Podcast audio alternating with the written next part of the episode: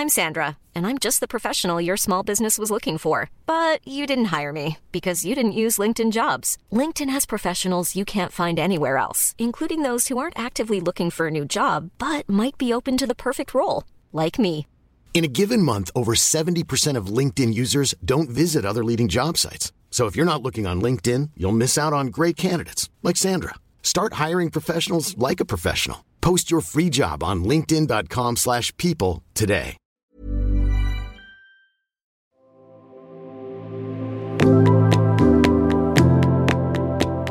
Salut les extraterriens. J'ai encore des frissons de cette interview avec Anne-Caroline Chausson.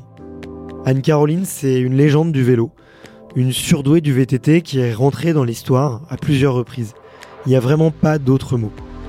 Pour que tu comprennes, imagine-toi qu'elle a commencé le BMX, toute jeune, et qu'un jour, à ses 18 ans, on lui offre un VTT, on lui demande de tester le VTT de descente, et que 6 mois plus tard, elle devient championne du monde.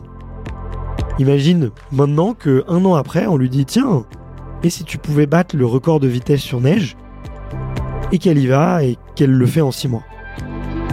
C'est normal pour elle. En fait, elle réussit tout ce qu'elle fait. Elle va rester 10 ans au sommet avec 9 titres de championne du monde de VTT de descente. Après une grosse chute, elle s'arrête car elle s'est vraiment fait peur et elle va nous expliquer dans cet épisode sa relation avec la peur et comment la dompter. Bon, après un aussi gros palmarès, elle aurait pu s'arrêter là, mais une nouvelle va transformer sa vie une première fois, puisque le BMX arrive au JO de Pékin en 2008. Tu sais, le sport qu'elle ne pratique plus depuis 10 ans quasiment. Elle se fixe alors deux ans pour se qualifier et tenter de participer au jeu. Et je te laisse deviner la suite. Oui, elle va remporter la médaille d'or. L'histoire est sublime, mais seulement voilà, en 2015, elle est frappée par le destin, puisqu'elle apprend qu'elle a un cancer des ovaires. Son cancer est une forme très rare et incurable. Elle a depuis fait trois chimiothérapies et de nombreuses opérations. Et depuis un an et demi maintenant, Anne-Caroline a choisi d'arrêter les traitements et de vivre tout simplement. D'essayer de lâcher prise, d'essayer d'oublier un petit peu sa souffrance. J'ai été bluffé par sa résilience et son envie de vivre. Je te cache pas que c'est un épisode qui est bouleversant, qu'on a enregistré chez elle à côté d'Avignon. Je m'attendais pas à autant de partages, d'anecdotes, de récits captivants de sa part, mais je m'attendais encore moins à voir une femme qui souffre depuis 10 ans et qui s'accroche à la vie. C'est un honneur pour moi d'avoir rencontré cette dame que tant d'athlètes m'ont recommandé d'interviewer. C'est un honneur pour moi de lui faire raconter son histoire et de peindre son portrait dans cette interview. J'espère que j'ai été à la hauteur de ses attentes et à la hauteur de tous les gens qui la connaissent et qui ont envie qu'elle raconte son histoire. L'épisode met un petit peu de temps à démarrer, puisque Anne-Caroline a du mal à s'ouvrir, mais vraiment, je te recommande de l'écouter en entier, car c'est une mine d'or avec des histoires à couper le souffle. Si cet épisode t'a plu, je t'en supplie, envoie un message à Anne-Caroline, car je t'assure qu'elle a besoin de soutien, et j'ai une pensée toute particulière pour elle, et je la remercie sincèrement pour sa confiance et de s'être autant livrée dans cet épisode. Je vous laisse en très bonne compagnie avec Anne-Caroline Chausson. Salut, euh, salut Anne-Caroline. Salut. Comment, comment vas-tu aujourd'hui? bah super bien. Merci, euh, merci infiniment pour, euh, pour ton accueil et puis euh, déjà ce premier moment de, de parole qu'on a pu avoir en, en faisant connaissance, tout simplement. C'était très chouette. J'aime bien demander aux, aux invités de commencer par se présenter. Comment, comment est-ce que tu te présentes, Anne-Caroline? Eh bien, Caroline Chausson, euh, j'ai 46 ans. Je suis une ancienne championne, multi-championne du monde de VTT descente et championne euh, olympique de BMX. Ok. Il y a que ça? Ouais, Il y a plein d'autres choses, mais du coup, euh, je pense que c'est l'essentiel. ouais. Ok. Une, une ancienne sportive de haut niveau, on va dire. Bon, on va parler aussi un peu de, de, de tout le reste parce qu'il y a quand même des beaux. On peut dire des, des records, des, des, des tentatives, plein d'autres choses que tu as, que as testées, quoi. Oui, voilà, il y, a- il y a beaucoup de choses que, que les gens savent pas forcément. Ouais. Moi, ça a été une carrière bien, bien remplie, ouais. Bon, bah, ouais, c'est vrai. Mais en plus, à chaque fois que, que je parle de toi, tout le monde me dit Ah waouh, tu vas avoir Anne-Caroline, c'est. C'est la grande dame du VTT, de la descente. et je vois à chaque fois beaucoup d'admiration euh, chez les athlètes, chez euh, les, gens un peu du monde du VTT. Donc, euh, je suis un peu ému. Si ma voix est, cassée, c'est un peu l'émotion, je l'avoue aussi peut-être. mais c'est aussi parce que hier j'ai fait de l'impro. Les auditeurs fidèles sauront de, de quoi je parle. voilà, j'espère que ça vous dérangera pas. J'aime bien commencer un petit peu par l'enfance et comprendre un peu D'où t'es venu, euh, toi, cette euh, envie de, VTT et de, et de BMX C'est quoi ton premier souvenir de sport? Mon premier souvenir de sport, je saurais pas vraiment te le dire. Par contre, je me rappelle très bien euh, comment, en tout cas pour le vélo, ça a commencé. mes parents ont offert, donc j'ai deux grands frères, je suis originaire de Dijon. On a un petit village malin à côté de Dijon en Bourgogne. Et euh, donc mes parents ont offert des, BMX à mes frères. Et puis euh, avec des copains dans le village, là, ils ont commencé à faire des, compétitions. Donc euh, autour du village, hein, dans, dans, la région en tout cas. Et moi, je me, je me, vois très bien derrière un grillage en train de les regarder faire leurs courses.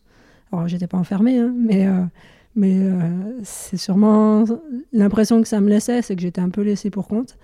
Et, et en fait, j'ai voulu faire comme eux. Et puis, euh, c'est mes grands frères. J'ai toujours eu beaucoup d'admiration pour eux. J'ai toujours voulu être un peu comme eux.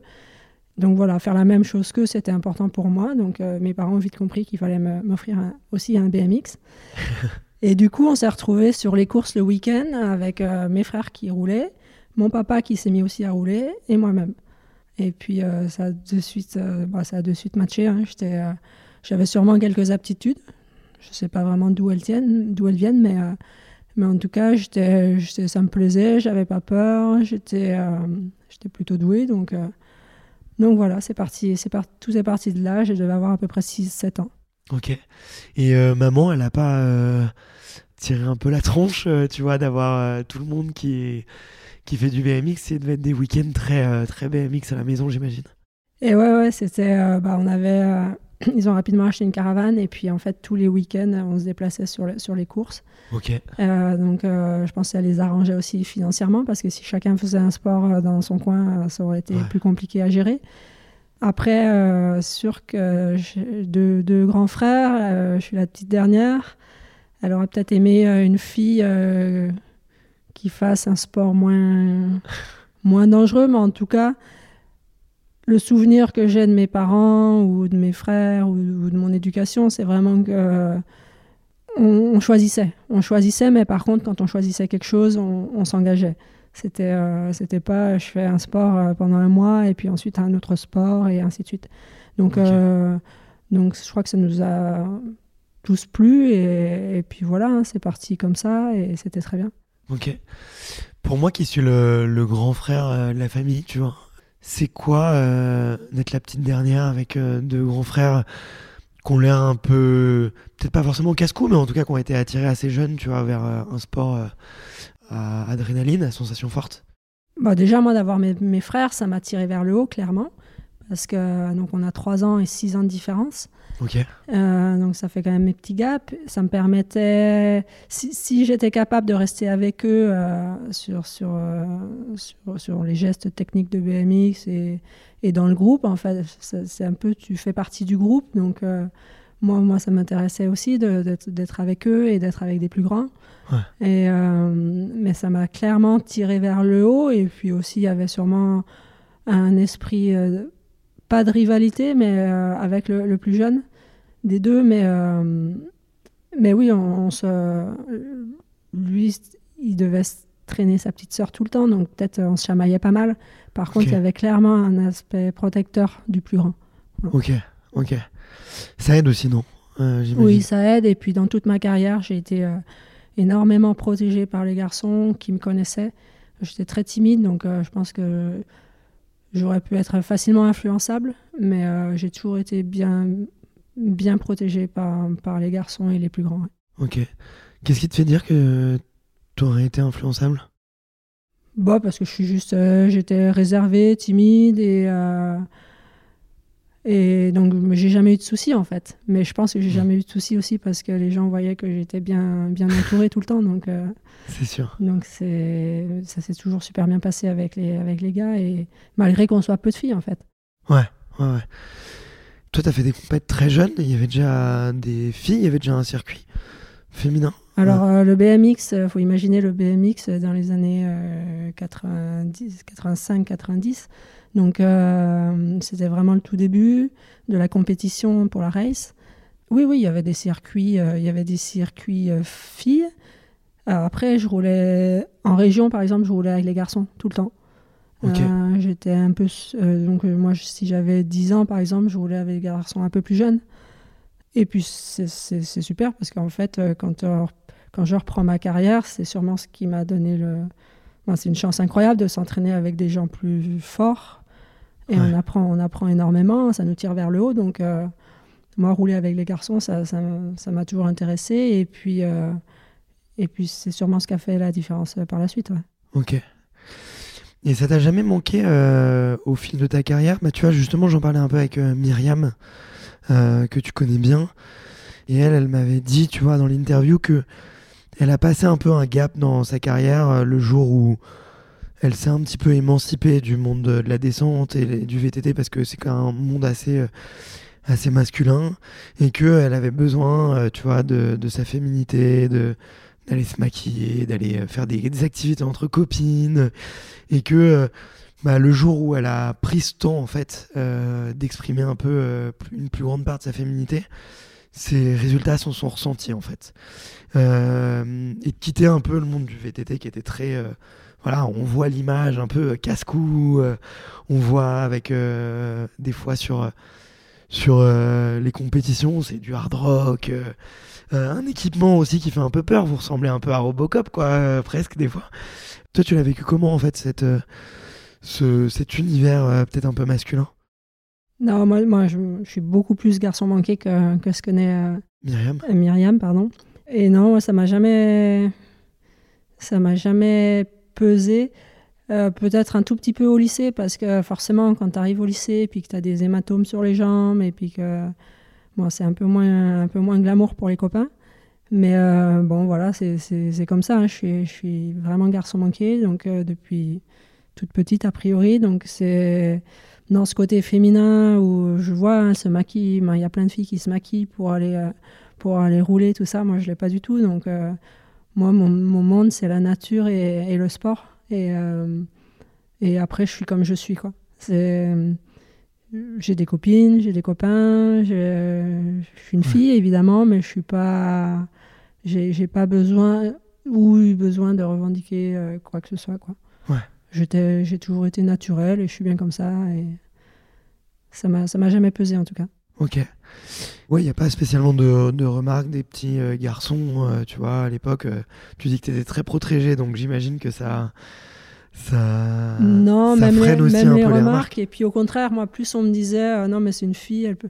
c'était plutôt dans le sport, hein, c'est une fille, elle peut pas faire ça, elle peut pas venir. Ben, en fait, je mettais du cœur à, essayer de faire ça, quoi, justement pour dire, je suis capable de faire ça, quoi.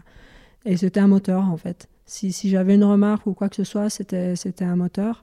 Voilà, c'est sûr que quand je, j'essaye de me replonger, en fait, un peu comme comment j'étais quand j'étais jeune. Et je me vois bien aussi au collège et tout, mais je voilà, je m'habillais pas comme les autres filles, je, je, me, maquillais pas, j'étais pas aussi girly que, que les autres, mais, euh, mais voilà, c'était, c'était moi et ça m'a, ça m'a jamais pourtant, je suis, quelqu'un qui fait quand même attention au regard des autres et tout ça, parce que je suis, je suis timide et, et je veux pas, je veux pas être le vilain petit canard ou quoi, mais, euh, mais non, ça m'a, ça m'a jamais. J'étais moi-même, quoi. Je crois, que, je crois que j'ai vécu et je vis toujours comme je suis. Je suis moi-même et, voilà, je suis, je suis, une fille, je suis pas un garçon. Et, puis voilà, quoi. Ouais, j'ai pas besoin de le prouver, ou j'ai pas besoin de me le prouver, ou j'ai pas besoin puis il y a plein de filles, il y a plein de choses que font des filles que, que je, dont je n'ai pas besoin, quoi. Donc, euh, ouais. j'ai, j'ai été finalement élevée un peu euh, comme des garçons et, et aussi j'ai beaucoup plus de copains garçons que de filles parce que, parce que je crois que je me, je me retrouve plus euh, chez les garçons que dans l'état de, de, pensée et d'esprit que, que, chez les filles. Quoi. Ok, ok. tout en étant une femme. ouais, bien sûr. Je suis impressionné par euh, le, un peu le fait que, enfin, t'as l'air de très bien d'assumer ou d'avoir jamais remis ça en question, tu vois.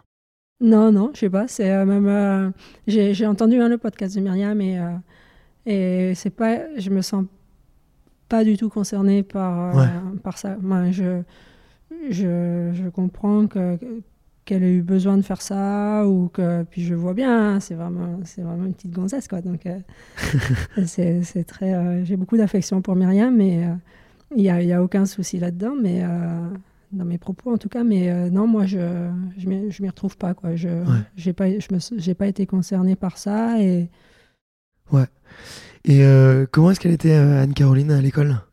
Bonne élève, euh, pas trop. En fait, je ne veux pas dire comme dans le sport, mais euh, je suis, quelqu'un de studieuse. En fait, euh, on a une éducation quand même un peu, je pense, un peu, un peu rude. Hein. Il fallait, on avait, on était libre, mais il fallait, fallait bien faire les choses.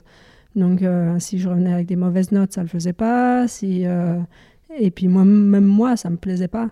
Donc, mais nos, nos parents nous ont appris à, à travailler. Donc et moi, j'étais plus. Euh, c'était plus compliqué pour moi euh, que, pour mes, que pour mon grand frère, le plus grand en tout cas, pour, hmm. pour apprendre les choses. Mais euh, bah voilà, je, je travaillais peut-être plus que lui pour arriver au minimum.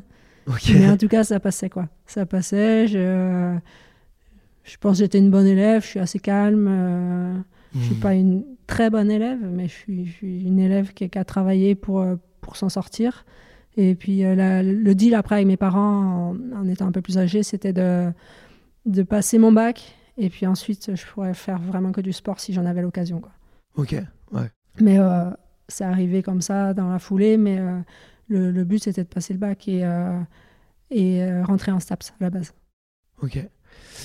Tu m'as montré là à l'instant quelques médailles, tu vois. Alors ça m'a fait rire parce qu'effectivement, j'en ai vu une 1990, euh, l'année de ma naissance, euh, t'as 13 ans et t'es championne du monde euh, de la catégorie d'âge. Je sais pas trop quelle. comment on les appelait ces catégories? À l'époque, ça marchait par, par catégorie d'âge ou deux ans d'âge.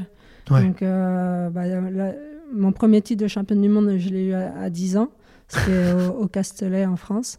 Et après, je crois que j'ai fait médaille de bronze mes années minimes deux années minimes, puis ensuite médaille d'argent mes deux années cadettes et médaille d'or championnat du monde mes deux années juniors. Bon, l'équivalent en fait, on va dire. Ouais, ouais. Il y avait déjà du coup des voyages, euh, je sais pas, à 10 ans. 10 euh, ans, 13 ans. Alors, je voyageais, on voyageait énormément, donc avec mes parents et mes frères euh, dans toute la France. Après, quand on se qualifiait pour les, les championnats d'Europe et championnats du monde, on bougeait, mais souvent en Europe proches, hein, Italie, Espagne, Norvège. À partir de. Ouais, à partir, j'ai bougé quand j'étais un peu plus âgé, puis après je bougeais, euh, on va dire, junior, et puis je bougeais avec l'équipe de France après. Ouais, ok. Mais euh, j'avais pas fait. Euh, je suis pas allé. par exemple, je suis allé au Brésil, j'étais junior. J'ai pas voyagé hors Europe avant, quoi. Ouais, ouais, je vois. Tes frères performaient aussi, du coup? Alors mes frères, euh, ils ont, c'était des bons Français, sans être des champions.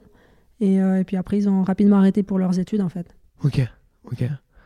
À quel moment, toi, euh, tu considères le fait de pouvoir ne faire que ça de ta vie? S'il y avait un deal de aller jusqu'au bac, c'est que le choix, quand même, il s'est fait un peu. Alors le, le choix d'avoir un métier, c'était euh, en fait c'était même pas un choix parce que là on parle du BMX en, en 1990-93 et euh, c'était pas un sport olympique. Euh, moi mon rêve c'était d'aller faire une saison aux États-Unis. Euh, j'étais quand même une fille donc on gagnait. Moi je sais pas ce qu'étaient les primes à l'époque là-bas pour les filles, mais j'imagine bien que ça aurait été compliqué d'en vivre. Mais mon rêve, voilà, ça aurait été de faire une saison aux États-Unis. Et puis, puis dans la foulée, en fait, ça allait tout très vite. quoi. C'est-à-dire que euh, j'étais en équipe de France de, BMX. On était sur. Euh, on venait de faire les championnats du monde, donc souvent c'est juillet, les championnats du monde de BMX. Et là, en, fin de saison, on décide de partir en vacances avec les gars de l'équipe de France. La plupart étaient sponsorisés par une marque qui s'appelait Sun à l'époque, qui existe toujours. C'est une marque de vélo, du coup Sun, ça a été une des grosses, grosses marques du, cyclisme français. Moi, BMX à la base, mais euh, VTT, ils ont eu sûrement une des plus grosses équipes mondiales au niveau du VTT. C'était une des marques les plus connues en France à l'époque. Hein, quand on citait dans la rue, euh, quand on demandait aux gens, euh, Sun, ça revenait dans les 20 premières marques quand même. Donc à l'époque, hein, c'était quand même un, gros phénomène. Tous les, les copains de l'équipe de France, ils étaient sponsorisés par cette marque. Et moi, non. Ils avaient eu l'occasion d'essayer le VTT, puisque la marque faisait aussi des VTT. Et euh, ils m'ont dit, euh, cette année, donc en 1993, il y a les championnats du monde en septembre à Métabier, donc en France. Euh, franchement, il faut que tu essayes ce sport, c'est trop bien et tout. Et donc eux avaient l'occasion déjà de faire des Coupes de France, de trois, de trois essais. Et mon, bon, je savais pas trop où je me lançais, mais je dis bah ouais, pourquoi pas. Et puis je savais qu'il y avait un copain à mon frère qui faisait ça moi, du VTT descente. Donc, du coup, euh, via mon frère, euh, ils se sont débrouillés pour me trouver euh, un vélo, en fait, pour que je puisse essayer, en fait, avant, mmh. avant le championnat du monde, parce qu'on ne peut pas non plus arriver au championnat du monde et, et s'inscrire et tout ça. Donc, il fallait que je fasse des, courses de qualification, au moins une course de qualification. Il y a un copain à mon frère qui me trouve un, un, sponsor vélo, Gitane à l'époque. Sauf que quand, je quand moi je rentre de vacances et que je l'appelle pour avoir le vélo et il, fallait, il me le fallait pour la semaine d'après pour partir sur une Coupe de France à Vars. Euh, le gars était parti en vacances également. Donc c'était okay. d'août, tout ça. Donc j'ai pas de vélo. Et bah là, euh, les, copains de l'équipe de France de BMX, ils me disent bah, T'as qu'à appeler le, patron de chez Sun. Donc j'appelle Max Commensal, le, patron de Sun à, l'époque. Et il me dit bah, Lui, il était trop content parce qu'il me connaissait du BMX en fait. Donc du coup, si j'acceptais un vélo. Euh, avait été, euh, probablement, je pourrais euh, faire du BMX pour lui aussi après. Donc, euh, donc il, m'envoie le vélo, mais dans la semaine, je, vais, donc, je reçois mon vélo le, mardi. Le mercredi, on part à Vars. Le, samedi ou le dimanche, je fais, je fais la course. Je ne savais même pas passer des vitesses. et, et, je termine troisième.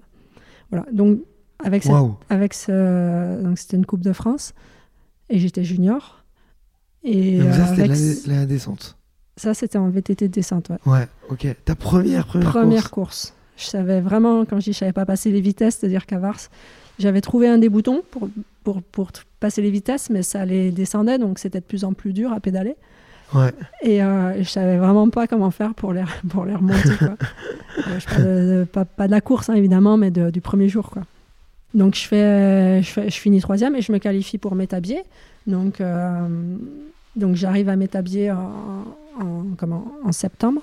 Et puis, puis là, ben, je gagne la catégorie junior euh, avec, un, avec un super temps chez les élites, alors que les conditions elles étaient euh, dantesques. Quoi. Ah ouais Voilà, donc de là, ça va vite. Hein. Je parle début juillet, je savais pas que j'allais faire du, du, VTT et je me retrouve au championnat du monde à gagner le titre de championne du monde junior en VTT de descente au, mois de, au mois de septembre. Donc après, le plan, c'était de se dire... Euh, Attends, il s'est passé combien de temps entre l'envoi du VTT et euh, le titre de championne du monde? Ouais, un mois et demi. deux, mois maximum, quoi. Tu, tu, réalises quand même, après coup, euh, que l'histoire est un peu folle, quoi. Oh, bah ouais, ouais, l'histoire, c'était complètement imprévu et... Et puis même là, moi je savais pas trop ce, que, ce qui m'arrivait parce que finalement je suis pas réellement cette discipline, donc je connaissais pas réellement les stars de l'époque. Ouais. Euh, moi, à ce moment-là, hein, et moi ma vie euh, c'était c'était le BMX quoi. Donc du coup on négocie euh, pour la saison d'après de faire donc avec Sun. Là j'allais clairement intégrer la, la structure. de faire toutes les coupes de France et coupes du monde qui seraient en, en France, en Europe, euh, moi, de faire les, compétitions. Euh, parce qu'il y avait, je sais pas, il y avait Cap d'Aille, il y avait une ou deux courses en, en, Europe, en France. Donc là-bas, c'était de faire les Coupes de France, les Coupes du Monde françaises et euh, de continuer ma, ma carrière de, de, BMX en fait. Hmm. Avec pour moi une option de dire bah, là, ils vont m'envoyer quand même faire le, le, circuit américain, les, ce qu'on appelle les Grants, l'hiver à Oklahoma. Bah, pour moi, c'était réveillé, quoi, partir aux, US. Euh, Et puis, euh, donc, je pars, je continue ma. Je continue comme ça l'hiver, je fais du BMX. Et première Coupe du Monde, donc ouverture de la saison à, à Cap d'Isle en France. Donc il n'y a pas de catégorie junior à l'époque en Coupe du Monde, on roulait les élites. Et ben, là, je gagne la Coupe du Monde en fait. Oh. Donc là, forcément, je m'étais entraîné quand même tout l'hiver, euh, spécifiquement, euh, pas que pour le BMX. Quoi. Je, je faisais, Ouais. je faisais réellement les, j'ai commencé à faire réellement les deux disciplines. Bah, donc là, euh, Max, il me dit, bah, si tu veux, tu peux faire euh, tout, tout le circuit Coupe du Monde. Ok. Tu peux en vivre là à l'époque ou c'est juste des À l'époque, voilà, et oui, oui j'ai oublié l'essentiel quand même, c'est que du coup, Oh. je me retrouvais avec un, un contrat avec de l'argent aussi. Ouais. Et euh, alors, je gagnais pas des milliers des cents, mais euh, je passais d'un sport où je gagnais euh, des primes à, à 500 euros, euh, à 500 euros la prime sur les grandes courses, à, à un contrat, euh, je sais pas, à l'époque c'était en francs, mais euh, je commençais à gagner un peu ma vie, donc euh, Ouais. c'était. Mais essentiellement si je faisais du VTT, on est d'accord hein c'est j'étais pas j'aurais pas été payé comme ça pour faire que du BMX donc euh, bah, du coup euh, en fait ça s'est fait naturellement j'ai continué un tout petit peu le BMX et puis comme ça performait bien euh, en VTT et puis c'était clairement nouveau Ouais. plus de voyages plus d'argent euh, la, la belle vie hein, quand on a 17 ans euh, et que qu'on a la chance de, de vivre tout ça je veux dire la- la- j'ai j'ai pas naturellement, j'ai arrêté le BMX et pour me consacrer que, que au VTT. Ok. Voilà. Et puis j'avais la chance surtout d'être dans cette structure-là, qui était quand même déjà une des plus grosses au monde, quoi. Ouais. Donc euh, je, je- ça m'a permis d'apprendre énormément parce qu'il y avait d'autres bons coureurs. Ouais. Et puis de rester quand même dans une structure euh, française, un peu familiale, hein, où, euh, où on était plein de jeunes, on se connaissait depuis longtemps parce qu'on s'était côtoyés en équipe de France BMX. Et donc c'était bon, c'était le rêve. Donc vous êtes nombreux à passer du BMX à la descente en fait. Alors, euh, ouais, ouais, ouais, ouais. Bah, y a le, le plus connu d'entre eux, c'est Cédric Gracien, en fait, Mm. euh, qui était déjà un peu comme moi, champion en BMX, et puis euh, qui a vite performé en, en VTT descente. Il y avait Florent Poussin, Jean-Christophe Tricard. Après, il y a pas mal de descendeurs, bah, du coup, qui roulaient sur scène, qui se sont mis à la descente à, ce- à cette période-là, mais ça n'a pas marché pour tous, mais on était quand même plutôt doués parce qu'on maîtrisait bien les sauts. Ouais. Euh, après, euh, il y a d'autres qualités aussi, de pilotage et d'engagement qui sont quand même bien différentes. Ouais, ok. Avec euh, le recul, je pose une question un peu euh, dilemme, tu vois, si s'il y avait eu les mêmes euh, budgets dans le BMX et dans le- la descente, tu vois, et que tu avais les deux, deux propositions, qu'est-ce que tu aurais choisi à l'époque? Dur à dire, mais à mon avis, je serais quand même partie dans le VTT parce que c'était nouveau et que tout était nouveau. C'était, c'était ouais, plus, euh, plus de voyages. Et puis, euh, alors, c'est pas des critiques, mais en, en BMX, souvent, les stadiums, ils sont en ville, ils sont, c'est, un, c'est un sport quand même urbain à la base. Ouais. Alors que là, on se retrouvait dans les, les plus belles montagnes du monde et, euh, et, euh, à faire du vélo dans la montagne. Quoi. c'était, ouais, c'était chouette. Mais je crois vraiment que c'est le- l'aspect nouveauté. Nouveauté, euh, nouvelles personnes, créer, apprendre de nouvelles choses. C'est, je crois que ça a été quand même le, le fil conducteur de ma vie et, et c'est ce qui me plaît. Quoi. Ok. Euh, bah, ça a plutôt bien marché, donc euh, c'est une belle, euh, un beau mantra en tout cas, tu vois, de suivre et le, la volonté de la nouveauté, d'être curieux, d'apprendre, c'est hyper intéressant. J'ai essayé de chercher, tu vois, comme je voulais qu'on parle un peu de peur, d'engagement aussi, euh, parce que c'est un sujet qui m'intéresse beaucoup.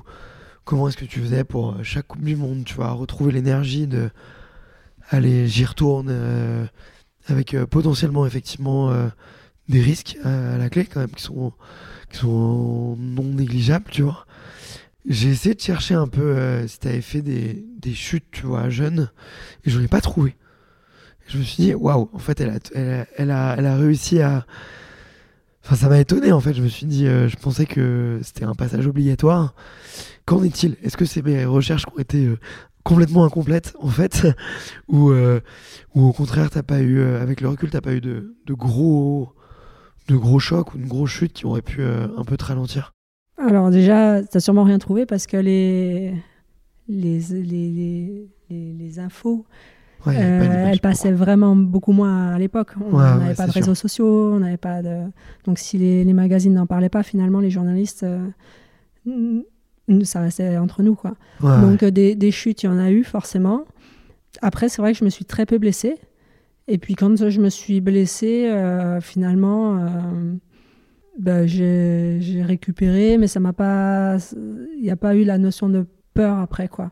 Ouais. Style, je me casse le poignet euh, euh, sur une Coupe du Monde en France. Ben, c'est pas quelque chose qui fait peur après, quoi. Mais par contre, j'avais bien intégré que si je me blessais, je faisais pas de vélo, que je progressais pas, ouais. Ok. et ainsi de suite, en fait. Donc, Ok, ok. euh, il y a forcément des, des passages sur des courses où, qui me faisaient peur, où euh, que j'arrivais pas à maîtriser, où je suis tombée. Où... Mais euh, mais il y a toujours des solutions pour. Moi, j'ai une approche assez douce, en fait. Je suis pas du style à vouloir aller très vite, vite, et puis euh, et puis passer en kata, en fait. Si si j'ai il y a un endroit que j'arrive pas à passer, bah, je passerai un peu moins vite ou. euh, mais le but, c'est de rester sur le vélo. Et, et mon but, ça a toujours été ça. C'était d'arriver en bas sans, sans me fracasser. Après, euh, c'est vrai que je me suis peu blessée. Donc, j'ai pas eu aussi à faire à chaque fois ce, ce schéma pour revenir. Et, et, mais des grosses chutes, euh, des grosses chutes, il y en a eu. Euh, alors, à l'époque, on parlait pas de trauma et tout ça. Mais j'ai quand même eu euh, des, des blackouts, des, des Ah ouais. choses, moi, ce qu'on appelle des commotions aujourd'hui. Euh, Il y en a une, eu qu'une de répertoriée euh, à, à, à Mamos euh, aux États-Unis, pour moi en tout cas. Mais elles ont laissé des traces. C'est juste que bah, moi, je sais que ça a laissé des traces sur, euh, sur ma mémoire, sur des. Sur, j'ai eu des problèmes de- de- d'élocution, des choses comme ça. Mais euh, j'étais jeune et, euh, et en fait, la seule chose que je voulais, c'était refaire du vélo. Donc j'ai respecté les temps d'arrêt que j'ai quand même eu parce que ça, ben, par exemple, sur ce crash-là, ça avait été vraiment, euh, ben, ça, ça avait été diagnostiqué, donc il fallait pas que je fasse n'importe quoi. Ouais. Après, euh, c'était pas. Avant, on tombait, on... je pense qu'on tombait autant que- qu'aujourd'hui, que Ouais. les jeunes d'aujourd'hui, mais mais il y avait moins de commotions. Mais c'est juste qu'on on avait des commotions, mais qu'on les. On, on passait outre, je pense, quoi. Ouais, bien sûr. bien Et, sûr. euh, et après, dans, le, dans ce sport-là, si- quand tu commences à avoir peur, je crois que c'est compliqué de continuer à aller vite. Ouais. Et, euh, et d'ailleurs, c'est aussi, ça, on n'en a pas parlé encore, mais euh, c'est aussi pour ça que j'ai voulu arrêter la- le VTT de descente à, à un moment, et même plutôt jeune. Alors j'avais déjà eu beaucoup de, de bons résultats, mais j'étais jeune, j'avais 24 ans. Et, euh, mais c'est parce que j'ai commencé à avoir des crashs où en l'air, je me suis dit, là, j'ai quand même failli mourir. Vraiment, je suis à un moment, je suis sur une course en Suisse, je suis tombée dans un, dans un ravin et en l'air, je me suis dit, bah, c'est ce coup-ci, quoi. Et derrière, j'avais pas envie de, j'avais pas envie de ça. Je me dis, mais tu, tu, tu te tu t'es fait peur, tu as peut-être frisé la correctionnelle, mais pourquoi en fait? Tu as déjà 15, 10 titres de championne du monde. C'est quoi le but? Et là, Mhm. j'ai commencé à réfléchir autrement, faire du vélo autrement, et c'est pour ça que j'ai arrêté la descente. Euh, ouais, t'as eu vraiment quand même cette prise de conscience-là euh, par rapport. Mais euh, euh, ouais, plus jeune, plus, plus âgé, pardon. Ouais. C'est vrai que plus jeune, j'ai eu aussi des gros crashs, mais je. Ben ouais, j'avais fait une erreur, j'ai fait ça, mais je. je j'avais pas conscience que ça pouvait être vraiment grave pour, le, pour moi, pour le futur, parce que j'ai toujours tout fait pour. Au contraire, pour moi, le sport, c'est un, art de vivre, justement pour être en, en bonne santé et pour, pour, euh, voilà, pour, pour se préserver, quoi. ouais, ouais. Alors maintenant, on sait que le sport de haut niveau et, et le- et l'excès de sport, c'est pas bon, mais nous, à l'époque, euh, non, pour nous, le sport, c'était c'était forcément bien, quoi. Qu'est-ce qui s'est passé euh, sur ce crash-là en Suisse? Tu t'en souviens encore ou... Euh, bah, en fait, déjà, je m'étais blessée, euh, j'aurais dû arrêter euh, au championnat du monde en 2004, au G, en France. Et c'était prévu avec, les, avec mes, con- dans mes contrats. Et euh, donc, je gagne la qualif. Et puis, le matin de la course, hein, le, le matin de la course, aux entraînements, je passe par devant et je me fais une luxation fracture de l'épaule.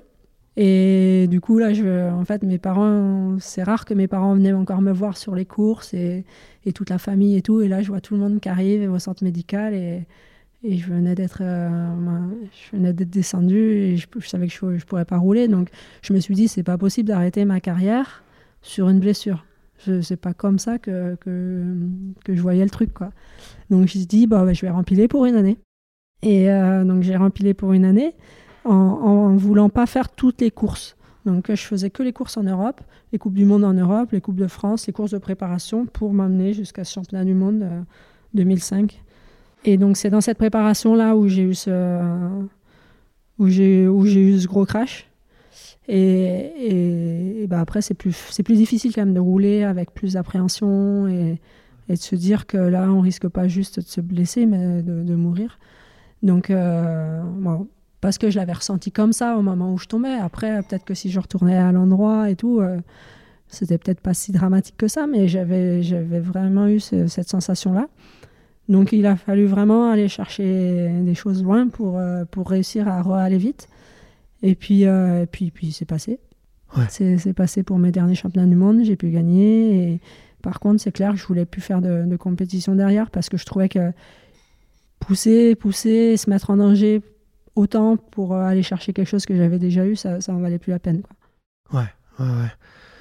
Puis euh, j'imagine l'effort conscient, euh, psychologique, de se remotiver alors que tu as un peu. Il y a une petite voix qui te parle et qui te dit de faire attention.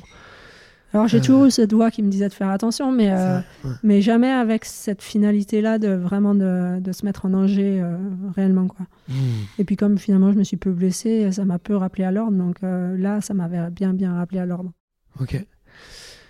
Il y a aussi un, un, enfin, un record que est moins connu de vitesse sur neige en VTT. Ouais. Et tu me disais juste avant qu'on commence que là t'avais jamais. Enfin, à chaque fois que t'avais essayé, t'avais eu peur. Ouais, chaque fois que j'ai fait du VTT sur la neige, pour moi, c'est c'est vraiment pas naturel de faire du VTT sur la neige. euh, les skis, c'est fait pour tailler la neige, pour changer de direction avec les cars et tout. En vélo, euh, on est dans l'axe. Euh, oui, on peut, on peut faire du vélo sur la neige, il n'y a pas de souci, mais vraiment aller très très vite, euh, c'est un sport faut gainer, mais on est tout en dérive, on est euh, vraiment à la merci du, du terrain en fait. Euh, s'il y a des légers dévers, bah, on peut pas lutter. On, là, je parle à des vitesses très élevées, 180, hein, 180 à l'heure sur des neiges très dures et qui permettent d'aller vite. C'est euh, j'ai jamais trouvé ça très très naturel. Puis en plus, c'est très d'actualité parce que j'ai vu que l'UCI donc euh, l'organisation internationale qui gère le cyclisme, avait mis un titre de champion du monde euh, de vélo sur neige cet hiver. Donc un vrai maillot, en sachant que l'enduro, ils n'ont pas encore de vrai maillot. Euh, et, c'est ce week-end, ben, c'est le week-end qui va arriver à, à Châtel. Donc je trouve ça incroyable. Mais c'est même pas la même discipline hein, pour le coup. Moi, je faisais vraiment des records sur neige. Donc il y avait cette italienne, là, Giovanna Bonazzi, qui était aussi une descendeuse. Euh, qui faisait les records de neige avec euh, Christian Taillefer, euh, Eric Baron. Donc ça ne parle pas beaucoup aux jeunes d'aujourd'hui. Mais, et puis un jour, le, le, Max Commensal, là, il me dit Ça te dirait pas de faire ça?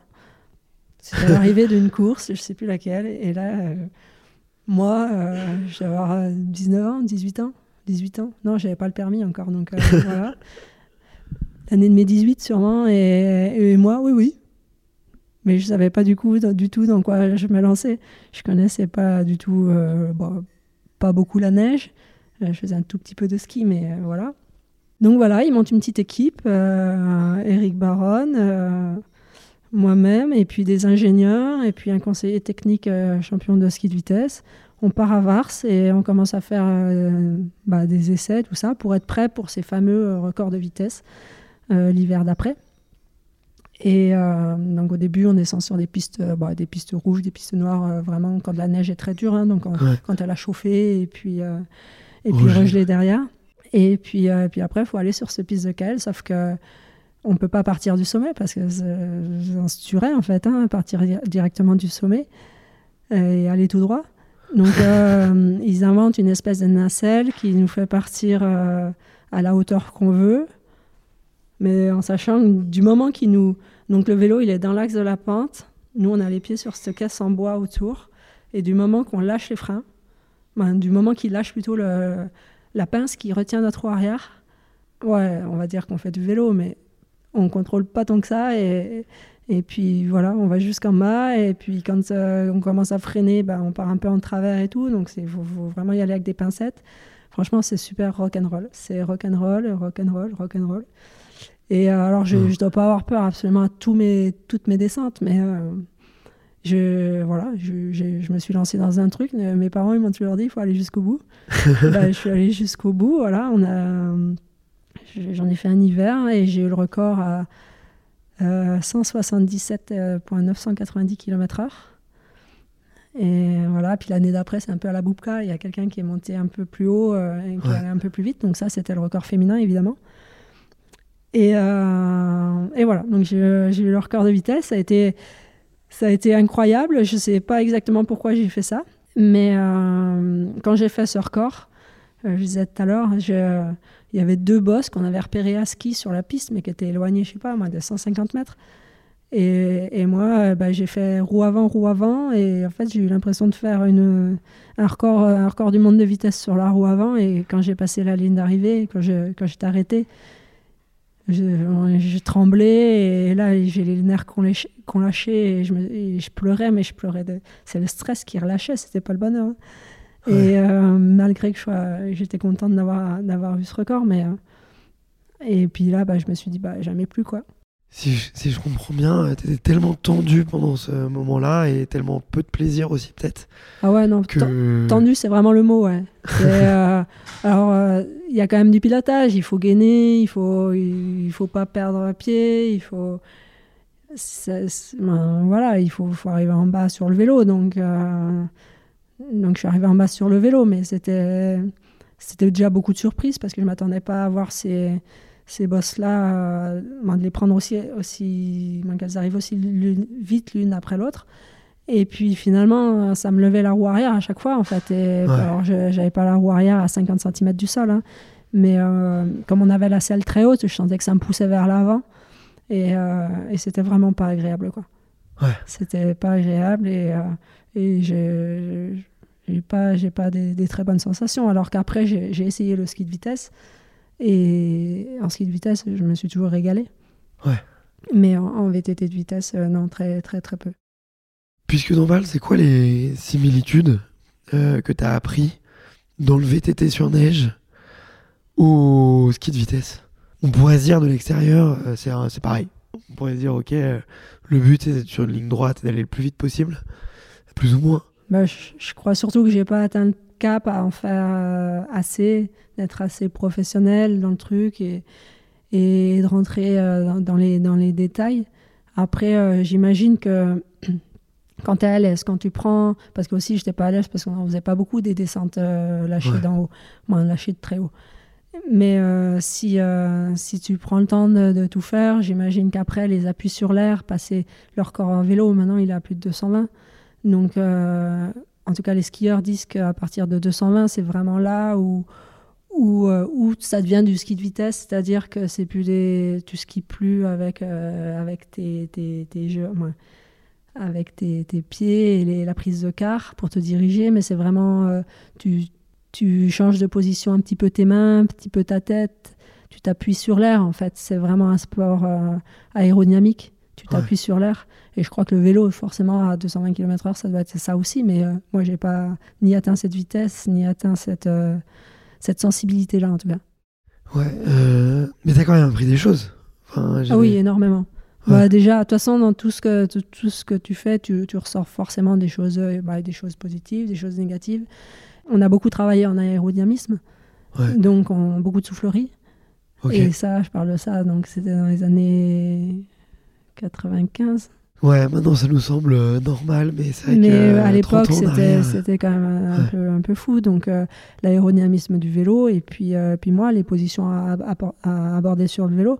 D'ailleurs, ce qu'on a apporté au VTT de descente après, grâce à, cette expérience-là, à l'époque, c'était pas interdit, mais j'ai dû faire au moins deux championnats du monde avec des, des combinaisons complètement aérodynamiques. Ok. Donc, euh, c'est des combinaisons qui coûtaient, en fait, sur mesure, qui, coûtent euh, un peu, qui coûtaient, c'est à peu près 6000 euros, euh, dans un matériel qui ne, qui ne respire pas, qui ne prend pas l'air. Donc, on les, on les mettait uniquement pour les runs de, de, finale, en fait, sur les championnats du monde. Mais, et puis après, ça a été interdit. Mais on savait clairement qu'au-dessus de 25-30 km/h, il y avait un gain assez conséquent. Surtout s'il y avait des grands, des grands plats après. Et puis les pistes de descente de l'époque ne ressemblaient pas à celles d'aujourd'hui. c'était des... Nous, on avait minimum 5 minutes de course pratiquement tout le temps avec des, des, quand même des grands pédalages, des, des grandes relances, mais vraiment, c'était un peu moins engagé, mais plus physique, probablement moins, plus long en tout cas dans, dans le temps que, que, la descente d'aujourd'hui. Ouais, aujourd'hui c'est quoi 2 minutes 30, 3 minutes en moyenne? 2, 2 4 minutes, ouais. Ouais, ouais, ok. Et euh, je savais pas du tout euh, pour ces combinaisons. Et ouais, C'est en quelle année? Euh, Je saurais pas dire les années sur les, les courses sur lesquelles on les a utilisées, mais euh, on pourra retrouver avec les photos mais, euh, mais euh, ouais, ça c'était c'était fou. Il y a eu un championnat du monde en Australie, je crois, parce que parce qu'il y avait Nicolas Vouillos qui se battait avec euh, Sean Palmer. Sean Palmer, la superstar du, du, snowboard, mais qui a été aussi une superstar dans, en motocross et en VTT de descente. C'est fou d'ailleurs. et, et, lui, il avait, il avait son gros maillot, son, sa tenue de motocross en fait, hyper, hyper baggy, hyper ample. Euh, qui, qui, vraiment qui volait au vent. Et Nico, il avait cette combi et un peu. Je sais pas s'il avait la combi vraiment euh, plastique là ou s'il avait un truc vraiment resserré, mais nous, on savait déjà du coup, avec toute cette expérience, qu'il fallait des, des, tenues près du corps. Ouais. Et euh, alors après, il y a eu des, aussi des, des, on va dire des déviances avec les gens qui enlevaient leur, leur visière, des choses comme ça pour l'aérodynamisme en VTT descente, puis ça a été interdit. Mais ce que je vois mmh. aujourd'hui, c'est que tous les gars, là, ils ont des tenues euh, qui ressemblaient exactement à nos tenues qu'on avait euh, en, BMX euh, il y a, et en VTT il y, a, il y a plus de 15 ans avec des choses. C'est pas du lycra. Ouais. Mais c'est pas loin du lycra quand même. Ouais, ouais, je vois très bien. À quel moment tu apprends que le BMX il est réinscrit au jeu? Alors, on l'apprend, on l'apprend assez longtemps avant quand même. Hein. Je, je, me rappelle pas des dates. Ce que je me rappelle, par contre, c'est que donc je venais d'arrêter mon ma carrière en, comment? Moi, j'avais déjà, j'avais déjà. C'était un moment où je renégociais mon contrat. Et du coup, euh, la personne qui a négocié mon contrat euh, avec, euh, pour moi, en tout cas, il avait dit on n'a qu'à le mettre dans le contrat que si éventuellement tu as envie de faire du BMX ou quoi, ça mange pas de pain, euh, il t'aidera à faire du BMX. Et puis, euh, puis après, bon, moi, j'avais encore des choses, des objectifs à faire en VTT. Donc, j'ai eu mon titre en 2005, j'ai fini ma carrière et après, je voulais faire des voyages. Je savais pas ce que tu allais faire encore. non, je savais pas pour le BMX. Mais ça avait été quand même noté on avait dit ah ouais c'est super et tout. Toi tu faisais du BMX tu pourrais peut-être t'y remettre mais bon. Non moi j'avais j'étais full j'en avais pas fait depuis 13 ans donc euh, moi, depuis 10 ans à l'époque donc euh, je, même pas même pas ça m'avait vraiment traversé la tête mais j'avais bon on avait quand même marqué dans le contrat. Et puis euh, en se rapprochant en se rapprochant des jeux donc je venais d'arrêter ma carrière en, en compétition en VTT comme euh, mon patron, il n'était pas super content, mais il le savait depuis le début que j'allais arrêter, mais il n'était pas super content que j'arrête et, que pour lui, je faisais beaucoup de, un peu ce que fait Kylian Bron aujourd'hui, quoi. Je faisais des, pas aussi bien évidemment, mais je faisais des, reportages photos, des voyages à travers le monde, mais euh, mais c'était le tout début, donc euh, être pro et gagner de l'argent pour faire juste ça, c'était c'était c'était pas évident. À l'époque on était soit les champions soit soit on n'était pas pro soit tu faisais de la compétition. aujourd'hui c'est encore plus valorisé mais à l'époque euh, à l'époque c'était autre chose. c'était pas le cas. Donc euh, mon patron il était pas trop content donc il me faisait faire un peu. Moi j'appelle ça la fête à la saucisse c'est-à-dire que toutes les inaugurations de magasins les choses comme ça j'y avais le droit aussi. Et, et finalement j'avais un calendrier plus chargé parce qu'aussi, le but d'arrêter la descente, c'était de me retrouver un peu avec ma famille et puis de profiter un peu plus d'eux et puis euh, voyager un, peu moins, moins, un peu moins tous les week-ends, on va dire. Et, là, je me retrouvais à faire plus de choses. Donc, c'était assez fatigant. Et puis, euh, puis voilà, on s'est pris la tête. Euh, donc, c'est un peu une super ambiance avec les partenaires VTT. Et puis je vais au Rock d'Azur. Au Rock d'Azur, il y a l'équipe de France de BMX. Il y avait une Coupe du Monde de BMX à, l'époque à Fréjus, en même temps que le Rock. Et là, euh, il y a des gars, Pablo Gutierrez, là, qui vient me voir, il me fait Ouais, t'as vu, le BMX, il est olympique, tu, devrais, tu devrais en refaire, tout. Euh. franchement, le niveau chez les filles, euh, il est pas ouf. franchement, t'as ta chance. Voilà, ça, c'est des mots, c'est des mots qui passent, mais qui, qui, restent dans ma tête quand même. Sur le moment, je leur apporte pas trop d'attention. Et puis après, la vie fait que je rencontre David Douillet, qui, via mon ex-copain, euh, lui dit qu'éventuellement, euh, je, que je serais. Parce que lui, il le savait, mon ex-copain, tout ça, les histoires, tout ça, je lui avais dit. Donc pour lui, il se disait bah, si tu as la chance de faire les jeux, euh, franchement, il faut tenter l'expérience. Donc il en parle à, David Douillet. David Douillet, il, insiste bien quoi aussi. Il me dit, mais franchement, c'est, toi, il m'explique lui les jeux, ce que ça représente et tout ça. Donc voilà, la petite graine a commencé à germer. Et puis. Hiring for your small business? If you're not looking for professionals on LinkedIn, you're looking in the wrong place. That's like looking for your car keys in a fish tank. LinkedIn helps you hire professionals you can't find anywhere else, even those who aren't actively searching for a new job but might be open to the perfect role. In a given month, over 70% of LinkedIn users don't even visit other leading job sites. So start looking in the right place. With LinkedIn, you can hire professionals like a professional. Post your free job on linkedin.com slash people today. Autre rock d'Azur l'année d'après, je pense. Et qu'est-ce qui te donne envie, en fait, dans les discours Juste pour comprendre. Eh ben, déjà, moi, il faut, faut, remettre le contexte, c'est que j'étais pas super épanouie là, dans ce que je faisais... Euh dans ce qui se passait, je manquais d'objectifs. C'est moi qui avais voulu ça, mais en même temps, on me faisait faire des trucs que j'avais pas envie. Donc, c'était pas super épanoui, on va dire, dans, dans ma fin de carrière VTT. Tu cherchais plus une porte de sortie, en fait, peut-être? Je sais pas, je sais pas trop. Je, bah, j'étais jeune quand même, donc euh, j'avais encore des, compétences et, et euh, je voulais les mettre à profit, mais en tout cas différemment. Je cherchais quelque chose de nouveau, en fait, simplement. Hein. Donc voilà, donc la nouveauté je sais pas si c'était la nouveauté parce que refaire du BMX, ça, c'était pas quelque chose de, nouveau, mais par contre, euh, le challenge, je pense que le, je pense m'a, ce qui m'a plu, c'était le challenge. Donc je me suis dit, bah allez, euh, il y a, l'entraîneur de l'équipe de France de BMX qui était venu me voir aussi, euh, à peu près dans le même laps de temps dans, dans cette année-là. Donc donc moi, je me dis, bon, bah, je vais tenter de, de me qualifier pour les Jeux. Je, là, on ne parle pas de, de, gagner les Jeux. Hein. Euh, c'est vivre une expérience olympique, euh, voir ce que c'est de l'intérieur. quoi. Et j'en parle à, mon partenaire euh, de VTT. Puis lui, ça lui va pas du tout, malgré que. bon, voilà, donc du coup, je suis un peu comme ça en fait. Plus c'est, plus c'est difficile et plus ça va être difficile, bah, plus il faut que j'essaye. quoi. Et, et, du coup, je me retrouve sans sponsor. Mais euh, du coup, bah, on se fâche avec mon sponsor. Euh, donc, c'était Commensal à l'époque. Donc, le même Commensal qui m'avait. Mais euh, entre-temps, il y a eu des. Je suis partie aux États-Unis, chez Cannondale. J'ai eu plein d'histoires, mais j'étais revenue chez Commensal pour ma fin de carrière VTT. Et ça s'était très bien passé. Mais là, voilà, bon, il y a eu un clash. Donc, je me retrouve sans sponsor, à essayer une nouvelle discipline, à, à me remettre au BMX, une discipline que je n'avais pas faite depuis 13 ans. Voilà, pour essayer de tenter de me qualifier euh, au jeu, en sachant qu'il y aurait deux Françaises, qu'il y en a une qui était championne du monde ou qui faisait des, des podiums Coupe du Monde, donc euh, qui était quasiment sûre d'être sélectionnée. Donc il restait une petite place. L'objectif, il était là. Donc ça, c'était, j'essaye de replacer les choses, en 2006, fin 2006 je reçois mon, je commande un, BMX, euh, je, me, je me renseigne, hein, je, prends des, je prends des infos, je commande un BMX euh, sur, sur Internet que je reçois fin janvier 2007.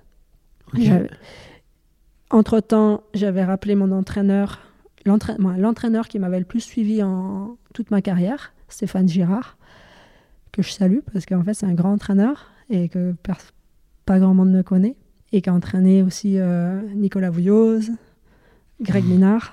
Donc voilà, pratiquement toute leur carrière. Donc, euh, donc je, le, je le rappelle. Je rappelle l'entraîneur de l'équipe de France pour avoir un support, euh, un support technique quand même, parce que alors là, je, je quand même dans l'inconnu. Et puis j'avais un copain, David, qui chante, un ami d'enfance du village, qui était aussi entraîneur d'un club à Montmélian. Donc du coup, euh, je recontacte un peu tout le monde. Et tout le monde me dit Banzai, on va t'aider. Donc, euh,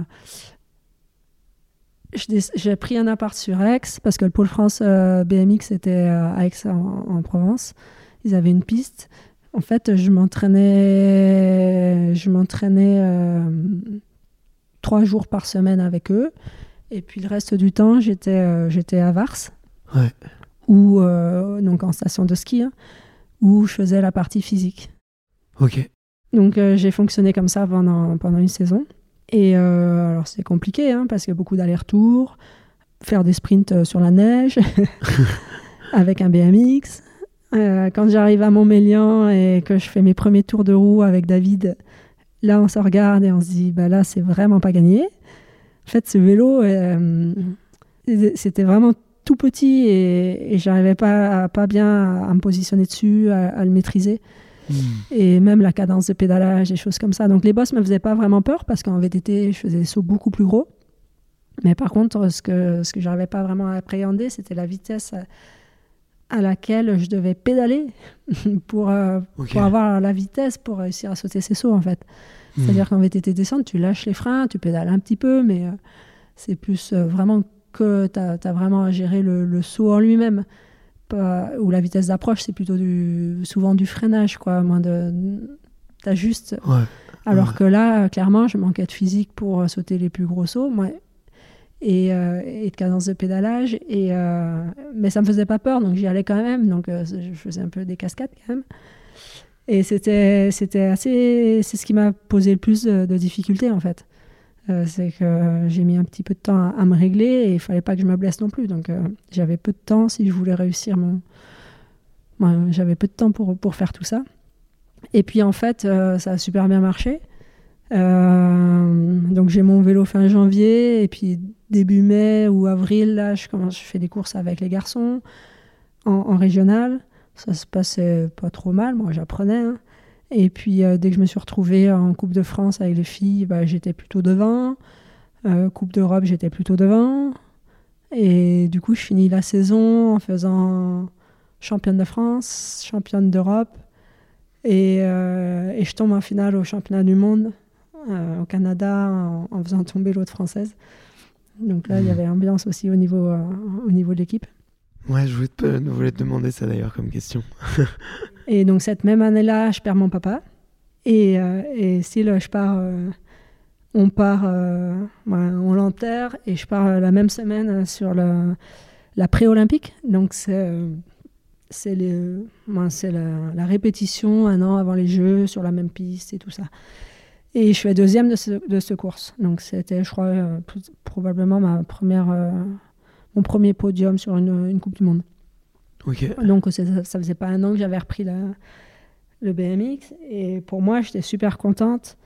Puis euh, la Fédé, donc on, mais le soir de la course, hein, ils, euh, ils, viennent me voir et puis en fait ils me lancent un peu un, c'était un, comment ça s'appelle, je perds mes mots.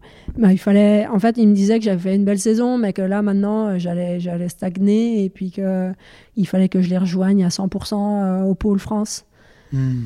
Donc pareil, il faut imaginer le sport en 2008, un sport jeune. Euh, la Fédé avait énormément investi. D'ailleurs, ils ont fait du super boulot avec tous ces jeunes.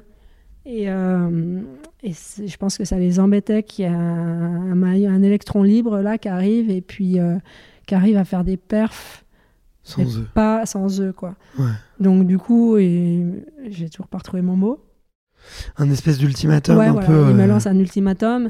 Donc soit, soit il faut, que, tu rejoignes la Fédé à 100%. Donc il faut que je m'installe sur Aix et que je rejoigne le, pôle et tout. Mais moi, je savais que si j'avais performé autant, c'est parce que j'avais euh, mon entraîneur qui me connaissait et qui savait comment mon corps il réagissait aux charges d'entraînement et tout ça. Alors j'étais consciente qu'il fallait changer des choses, qu'il fallait affiner des choses pour continuer de progresser, mais par contre pas, pas, dans, ce, pas dans ces conditions-là, pas, pas, en, hmm. pas, en, arrivant avec un entraîneur qui ne me connaissait pas du tout à, à un an des jeux. Quoi. Donc du coup, je suis un peu testarde et puis j'aime pas trop quand... C'est bien quand on dit aux gens qu'ils ont fait quand même du beau boulot et puis qu'on est fier d'eux. quoi. Alors que hmm. là, euh, là c'était plutôt en interne avec ma structure. Moi, ça se passait bien, mais là, c'était plutôt. Euh, tu vas te planter quoi si tu continues comme ça, alors que tout le monde portait à croire que j'allais continuer à progresser. Donc je l'ai un peu mal pris et, et, finalement je leur ai dit que non, que j'ai pris un, mois de réflexion, je suis partie en vacances et au retour j'aurais dit ben non non, je... ils étaient sûrs que j'allais accepter en fait parce que j'avais pas vraiment le choix. Et en fait, non. Donc euh, là, je me séparais complètement de la structure euh, Pôle France qui me donnait mon support technique. Et il fallait que je retrouve une autre base pour, euh, pour continuer à progresser. Donc j'ai déménagé dans le Vaucluse, où, hmm. je suis, où je suis toujours finalement. Parce qu'il y a trois pistes de BMX, moi il y avait plein de pistes de BMX autour. Un gars qui s'occupait de, de, ma muscu, et voilà, j'ai renforcé, on va dire, mon, ma petite structure d'entraînement mais sans faire du tout avec le pôle France, en sachant que de toute façon j'étais euh, en équipe de France et que je faisais quand même tous les stages avec eux, mais mmh. qu'avec les tensions qu'il y avait aussi dans l'équipe, il fallait que je fallait pas que je compte avoir mon entraîneur avec moi sur euh, aucune coupe du monde ou les championnats du monde ou encore moins les jeux. Donc tout ça, en fait, toutes ces tensions, ça m'a permis finalement de m'entraîner dans les conditions que j'aurais pour, euh, pour les jeux. Ok. Donc voilà. Et puis euh, de toute façon, rapidement, ils nous ont, ils nous ont annoncé qu'on allait être sélectionnés pour les Jeux. Euh, donc il y avait Laetitia, le corguillier, euh, qui était au Pôle France, et, et, moi. Et de là, on a, été, on a eu l'esprit bien libre quand même pour s'entraîner à 100% pour, pour les Jeux. Ok. Donc là, mon, mon objectif, il se repositionne aussi. C'est que bah, j'allais participer au, à mon rêve olympique. Et là, je voulais on allait viser une médaille maintenant. Hmm. J'étais capable de faire un, podium sur une Coupe du Monde, c'était pas un coup de chance. Donc, euh, donc j'allais tenter d'aller chercher une médaille. Donc, à partir de là, clairement, je mets ma vie de côté, euh, ma vie personnelle. Je, déménage, euh, moi j'étais déjà beaucoup à Aix, mais là, du coup, j'emménage chez un ami pas loin d'ici voilà, je, prends je commence à prendre mes petites habitudes, mais je fais plus d'aller-retour. Euh, hmm. Jusqu'au jeu, là, ça allait être de l'entraînement 100%, 100% euh, dédié, ma vie 100% dédiée à, à, cet objectif. Quoi. Ok. Qu'est-ce que tu as mis en place en plus Alors, en plus, bah, déjà, de ne pas faire tous les allers-retours. Euh, on a vu avec les clubs du coin, parce que finalement, je roulais surtout sur la piste d'entraînement du Pôle France à Aix-en-Provence qui était plus une piste supercross. Mais je pense que je variais pas assez mes, mes, mes pistes, parce que là, j'avais besoin de prendre de l'expérience sur plein dans plein de conditions différentes. Donc euh, ici, en étant basé à Pernes-les-Fontaines, il y avait la piste de Pernes, la piste de Cavaillon. Euh, on pouvait descendre aussi vers Marseille, monter un peu vers Lyon. Il y avait, il y avait plein de pistes. Et, euh, et je m'entraînais énormément avec des, des cadets qui techniquement étaient un peu meilleurs que moi des hommes. Hein. Et euh, donc euh, techniquement, ils étaient un peu meilleurs que moi, voire mon niveau. Donc euh, moi, je continuais de progresser techniquement grâce à eux. Puis physiquement, il y avait aussi des, un peu plus âgés avec qui j'arrivais à me tirer la bourre. Mais en tout cas, le, fait d'avoir du monde et puis du, monde de plein d'horizons différents, plein de niveaux différents, ça m'a fait, ça m'a continué de, j'ai continué à progresser énormément, quoi, très vite. Mmh. Et puis après, j'avais une. Euh, donc, ça, c'était pour la côté, le côté sportif, mais j'étais logée chez, chez, des amis. J'avais des amis du VTT qui habitent pas loin aussi. Donc, j'arrivais quand même aussi à, à, me changer les idées et, euh, et, à pas être toute seule, à penser que BMX. Même, même si ma vie, euh, en tout cas sentimentale, tout ça, perso, c'était très compliqué parce que on se voyait plus du tout avec mon copain. Mais j'étais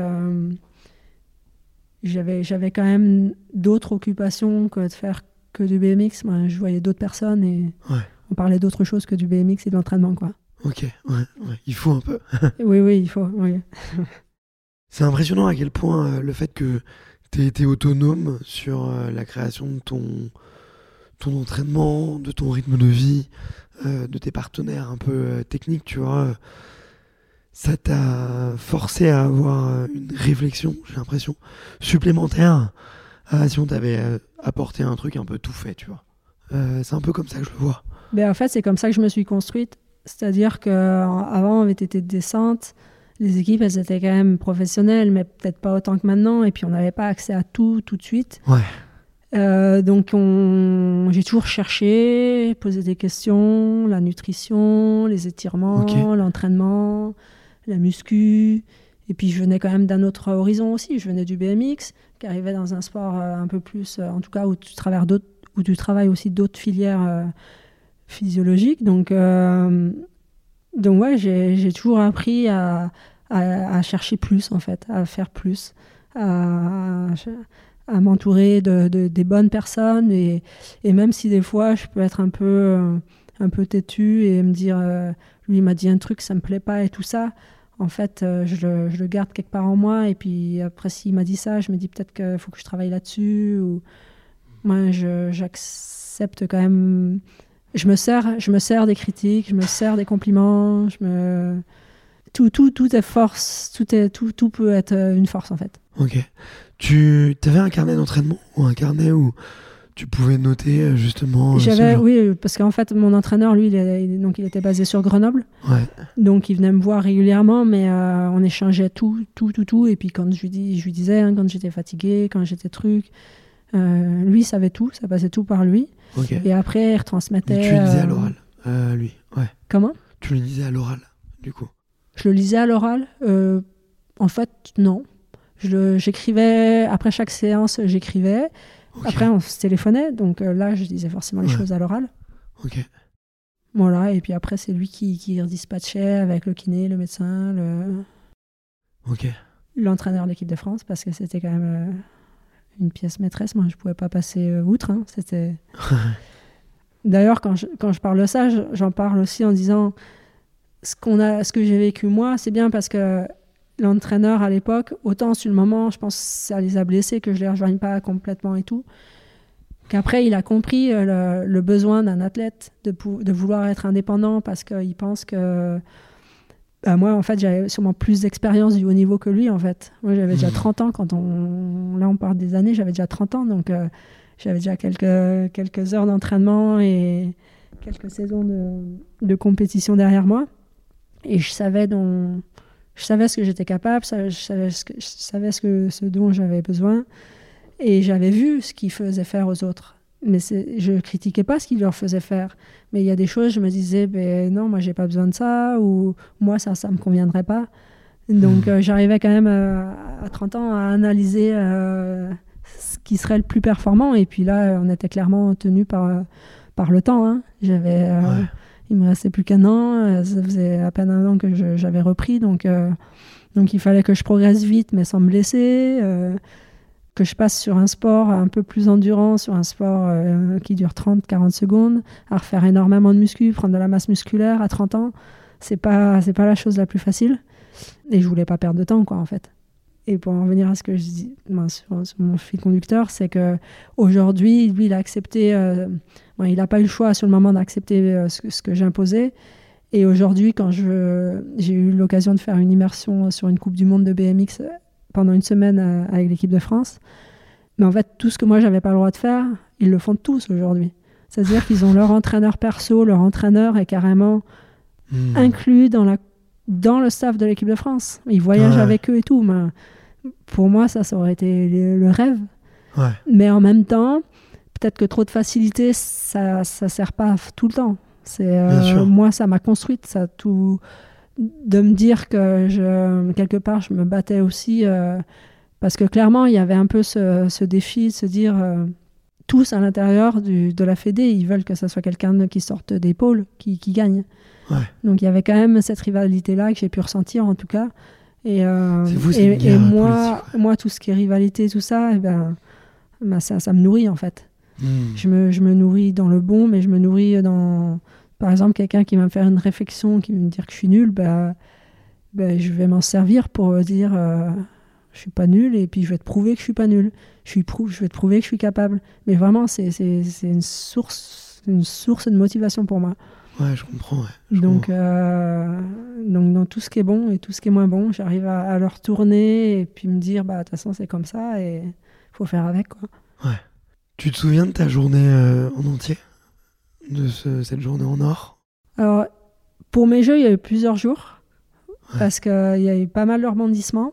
Et pareil, tous ces petits rebondissements ont fait que ça a vraiment nourri euh, ma performance euh, au moment où il le fallait. Quoi. Mais je me rappelle de tout, ouais. Tout. C'était quoi les, les, petits, les petits rebondissements? Alors les rebondissements, c'est euh, c'est qu'on avait un jour, un jour de, chrono, un contre-la-montre, qui, nous, qui, établit les, les, hits. En fait, le, plus rapide va se retrouver contre les, les moins rapides. Hmm. C'est ce qui va établir les, les, feuilles de, les feuilles de race. Donc on a des chronos individuels. Donc ça, souvent j'étais très très forte. Moi, je viens du VTT de descente, donc un, un contre-la-montre, c'est quand même euh, ce que je sais faire le mieux. Et euh, donc, euh, je gagne les chronos. Donc, le jour d'après, en fait, non, ce qui se passait, c'est qu'on devait rouler sur trois jours. Et le, le, jour de la finale, ils ont dit que. non, sur deux jours ou trois jours, je m'embrouille. Mais bon, ils avaient dit que si le jour des finales, il devait pleuvoir. Et que s'il pleut, pleut, s'il pleuvait, il n'y aurait pas de report de course à cause des télés et tout ça. Donc les, les résultats se feraient sur les, les, temps chrono. Donc oui, il y avait deux jours de course. Le jour des chronos, puis le jour de course. Et euh, donc, euh, moi, j'étais assez forte au chrono. Donc, euh, on a deux chronos. Franchement, je donne tout ce que j'ai, tout ce que j'ai pour. et je, bon, j'ai le meilleur chrono à la fin de la, course, à la fin du premier jour. Et là, bah, arriver sur, sur, sur, la météo, sur le ciel, moi je dors pas de la nuit. Ah. Dans la nuit, il se met à pleuvoir. Le matin, il pleut. Donc on se lève comme on allait faire la, course le lendemain. Donc. Et je me... pour moi, je... c'était pas beau parce que le BMX, on est d'accord, hein, c'est pas ça. Mais là, on parle d'une médaille olympique, quand même, une médaille d'or. Donc. Euh, T'es un peu, mais un peu médaillé avant l'heure. voilà, bah ouais, je me dis, j'ai quand même fait le job parce que, parce que j'ai gagné ces chronos, quoi. Ouais. Et, et là, on, va dans l'ascenseur, tout ça, on dit, bon, il va y avoir une réunion, euh, bon, des, des, managers, tout ça. En plus, les Françaises, on était 1 euh, et 3, je crois, sur les chronos. Et euh, Vous avez réussi à faire mieux quand même. ouais, c'est difficilement possible. il n'y avait qu'une seule possibilité, donc... Bon, du coup, on attend, je sais pas, mi-journée, ils nous annoncent, bah, il pleuvait, on ne pouvait pas rouler parce que la, la, but de départ, c'est vraiment trop dangereux, les virages, c'est trop dangereux. Et ils nous disent que finalement, bah, la course, elle sera reportée. Donc moi, euh, j'ai comment? J'ai ce sentiment d'injustice. Alors, je suis, avec le recul, je suis bien consciente que ça aurait été dommage que pour une première euh, Olympiade, le, le, BMX, ça se joue sur un chrono. Et, parce que c'est un sport de contact, ça se fait à 8 le BMX, c'est mmh. un sport de confrontation. Hein. Mais bon, j'ai vraiment été vraiment j'étais pas j'étais même pas triste j'étais juste en colère que, que, les instances nous annoncent quelque chose puis qu'après euh, sous pression de je sais pas quoi euh, finalement ils changent le plan et puis que donc il y aura une journée de report donc mmh. euh, il fallait profiter de cette journée et puis et puis, puis être prêt pour le lendemain. Donc, euh, pareil, ça, quand tu penses qu'une finale, ça va être un jour, puis que c'est pas le même le bon jour, c'est compliqué. Mais je, voilà, je suis pas partie, je suis passée de la, vraiment de la colère à me dire, euh, c'est injuste, à me dire, euh, eh ben non, ben je vais leur montrer que, je vais leur montrer que, que c'est moi qui dois l'avoir, cette médaille, j'en sais rien, un truc comme ça, tu vois. Et euh, donc, j'ai transformé ma colère en, surmotivation. Et puis, ce qui s'était passé aussi, c'est qu'il y avait deux tours chrono donc la veille, et j'étais tombée au deuxième. Et donc, finalement, mon corps, il était quand même un peu meurtri. Et que finalement, cette journée de repos, ben, elle m'a fait vraiment du bien. Parce que je sentais bien que j'avais pas des super jambes. Donc, moi, je fais ce, qu'on doit faire la journée. Hein. On, va, on va récupérer. Et puis après, je m'isole. On n'a pas le droit, on ne devait pas sortir normalement. C'était à Pékin, là, et on ne devait pas sortir en, en dehors des, des, trucs sécurisés pour athlètes. Et moi, je suis allée rejoindre mon copain euh, qui était venu me voir euh, au centre-ville, dans un hôtel. En la loi, du coup. Et j'ai passé tout l'après-midi comme ça à, bah, faire autre chose que, que de penser aussi qu'à ça, même, parce que sinon, là, la journée, euh, comme ça, elle est longue. Hein. C'est long, ouais. Et puis voilà, j'ai réussi cette journée de repos, plus d'avoir changé cette, cette colère en motivation, Ouais, j'étais une machine. Le lendemain, je, je suis quelqu'un d'assez stressé. Quoi. Je, moi, j'aurais peut-être pas dormi, tout ça. Là, j'ai assez bien dormi. Je me réveille le matin. Et euh, j'avais vu euh, l'année d'avant, en fait, ils, ils, avaient sorti là le dernier Star Wars, En fait, j'avais vu toute la, toute la série des Star Wars. Et moi, dans ma tête, j'étais un Jedi. je, je partais à la guerre, j'étais un Jedi. Et puis, c'est ce qui s'est passé. Quoi. Ben, je, après, j'ai eu. euh, on avait établi des stratégies aussi parce que j'étais pas forcément la plus rapide sur, mon, sur le, la butte de départ. Et je me faisais souvent Ah ouais. coincer sur la butte. Ok. Et euh, là, on avait établi une stratégie là, au championnat du monde. En fait, mon entraîneur voulait que je, le- je au championnat du monde. Et puis j'avais dit, mais non, si je l'essaye au championnat du monde, elle va le voir. Du coup, ce sera mort pour les Jeux. Donc au championnat du monde, j'ai accepté en fait de partir à côté d'elle, qu'elle parte mieux que moi parce qu'elle était quand même plus physique, qu'elle me coince, me retrouver septième en bas de la butte, et puis devoir remonter. Puis j'étais remontée, moi il y avait des chutes, mais je crois que j'étais remontée, moi j'étais remontée deuxième. Donc je me et en fait, c'est ce jour-là, Hmm. au champ- quelques, quelques mois avant au championnat du monde, je me suis dit là, je vise même pas une médaille, je, vise- je, peux, je peux avoir l'or.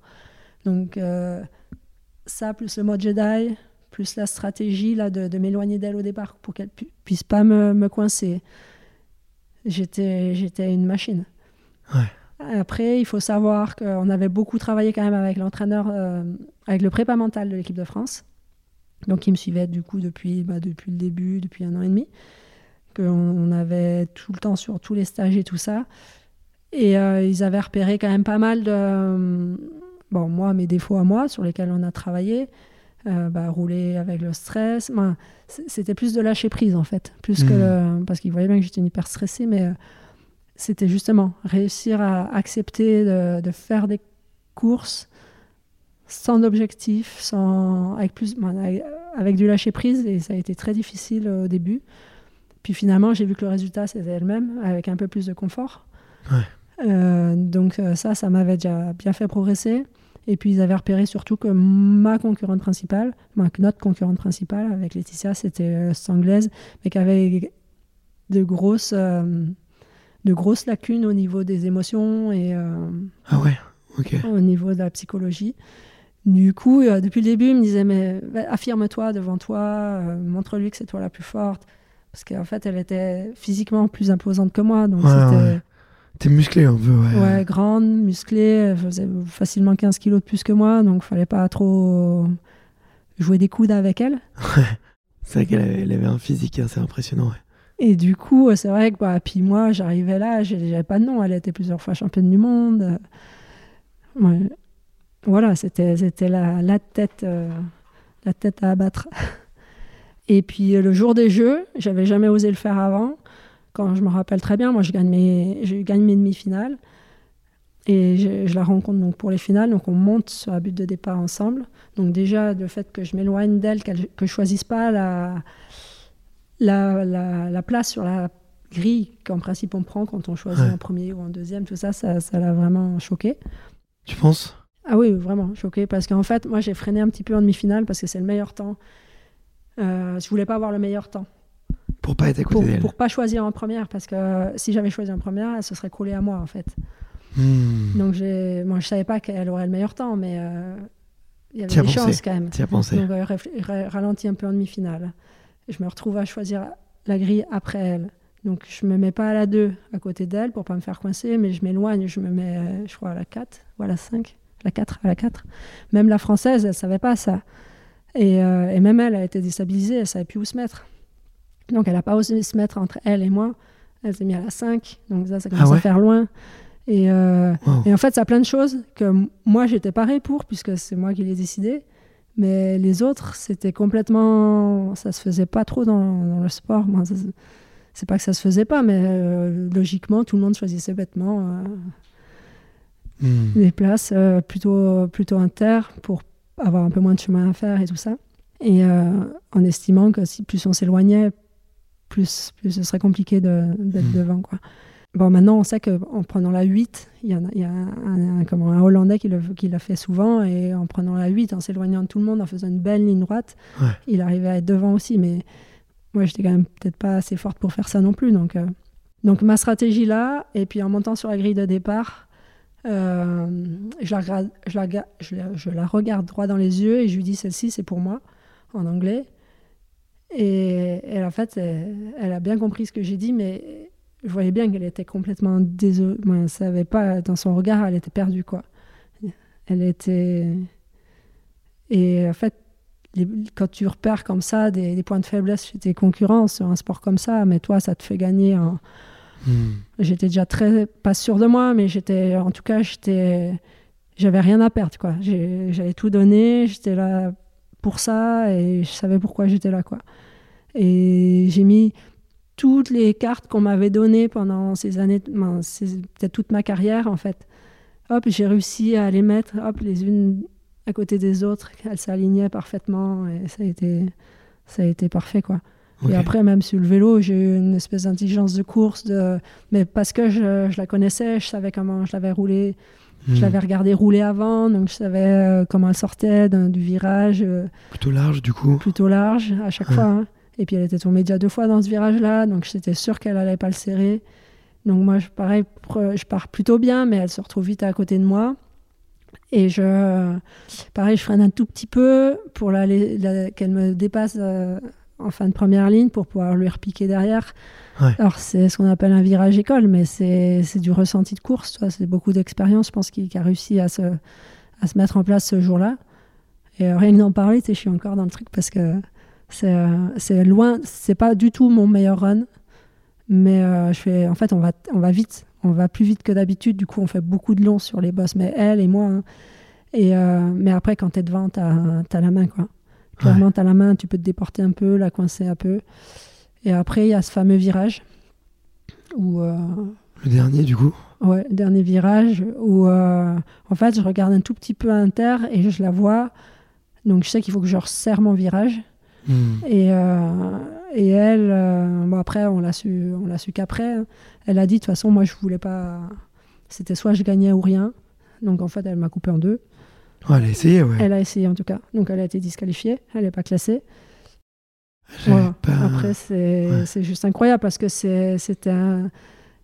C'est ce que je voulais, évidemment, mais ça s'est tout goupillé parfaitement. Et, mais des fois, ça, ça, se joue à rien, et puis pas que à nous. Donc, euh, hmm. c'est juste incroyable, quoi. Ouais. Elle a failli te faire tomber, mais finalement, tu ne bouges pas, en fait. En fait, j'étais tellement sur mes appuis que, que c'est passé, mais euh, ça aurait été un millième de seconde après, euh, moi avant plutôt, euh, ça aurait pas été la même. Donc, il y a quand même un petit peu de chance là-dedans aussi, quoi. Ouais, bien sûr. Et puis ça aurait pu être extrêmement rageant que qu'elle t'emporte avec elle. Oui, puis surtout, si, on est deux, si on est deux, si on est deux au milieu de la piste, probablement que Laetitia, elle passe pas non plus. Donc, euh, ouais, ça aurait été catastrophe pour, ben, pour nous, mais pour le sport aussi, parce que le, BMX, évidemment, il y a énormément de chutes, mais euh, c'est pas comme ça qu'on veut voir une finale olympique, quoi. Ouais, bien sûr. Bon, je remettrai la vidéo, en tout cas, dans les dans les commentaires de l'épisode parce que ça, ça vaut le coup quoi c'est une course euh, assez mythique bah, pour moi c'est la course c'est la course euh, pas parfaite, mais c'est tellement d'expérience et tout s'aligne euh, au bon moment. Et, mm. et, tout ça en vomissant, en me cachant euh, dans la poubelle dix minutes avant de monter sur la grille. Quoi. Parce que je suis toujours une hyper stressée et que c'est pas, c'est pas commun pour moi de vomir juste avant la course, mais c'est quelque chose que, dont j'ai l'habitude aussi. Quoi. Wow, ok. comment tu te sens après du coup? Bah déjà, j'ai essayé qu'on me voit pas parce que si les autres voient que tu es en difficulté, ça leur donne de la confiance. Et euh, là, tu pars d'après la course ou après euh, Non, mais ouais, les deux m'intéressent en fait. C'est vrai que je pensais après la course, mais là, je me dis, euh, waouh, moi, je suis, un, je suis un gros anxieux, tu vois. alors, les vomis avant match ou les vomis avant de monter sur scène, j'ai pas, mais je suis pas bien, quoi. Tu vois, je, suis, je suis vraiment. Alors, moi, ma, théorie par rapport à ça, c'est qu'en fait, comme j'ai toujours été super stressée, mais vraiment, que je, fasse une course régionale, en fait, moi, je veux bien faire. Et je veux me surpasser. Donc, euh, je fais pas beaucoup de. Dès qu'il y a une, un dossard, en fait, même si c'est pas ma discipline, mon truc, j'aime bien bien faire. Et du coup, je me mets une pression de ouf. Mais je me dis qu'en fait, vu que c'est mon quotidien, le jour où c'est plus, plus, plus, bah, c'est quelque chose que c'est pareil en fait. C'est quelque chose que je connais et que je sais appréhender. Alors que peut-être pour d'autres, parce que c'est souvent le cas au jeu, en fait, on dit que c'est un événement comme tous les autres, puis en fait, on voit bien qu'il y en a beaucoup qui se loupent alors que jamais de la vie se loupe d'habitude. Mais c'est parce qu'il y a quand même une, une importance sur cet événement-là qui fait que, que c'est un événement à part. Et que finalement, se cacher, se dire que c'est un événement comme les autres, ça marche pas, parce que ça ne l'est pas. Et que le stress, il va y en avoir. Donc forcément, si tu as l'habitude d'en avoir, ça va ressembler plus à ton quotidien et ce sera plus facile à gérer que quelqu'un qui est jamais stressé. Je vois pas qui peut arriver au jeu euh, sans être stressé, à part si c'est vraiment un outsider euh, et qui sait qu'il va en faire d'autres et je sais pas. Mais euh, c'était c'était Jacques Brel qui disait dans une interview que lui, une fois sur deux ou une fois sur trois avant de monter sur scène, bah ouais, il allait vomir et qu'il préférait y aller en fait parce que ça le libérait en fait. il se sentait qu'il y avait un point en moins et que ouais peut-être qu'il y avait un truc libérateur.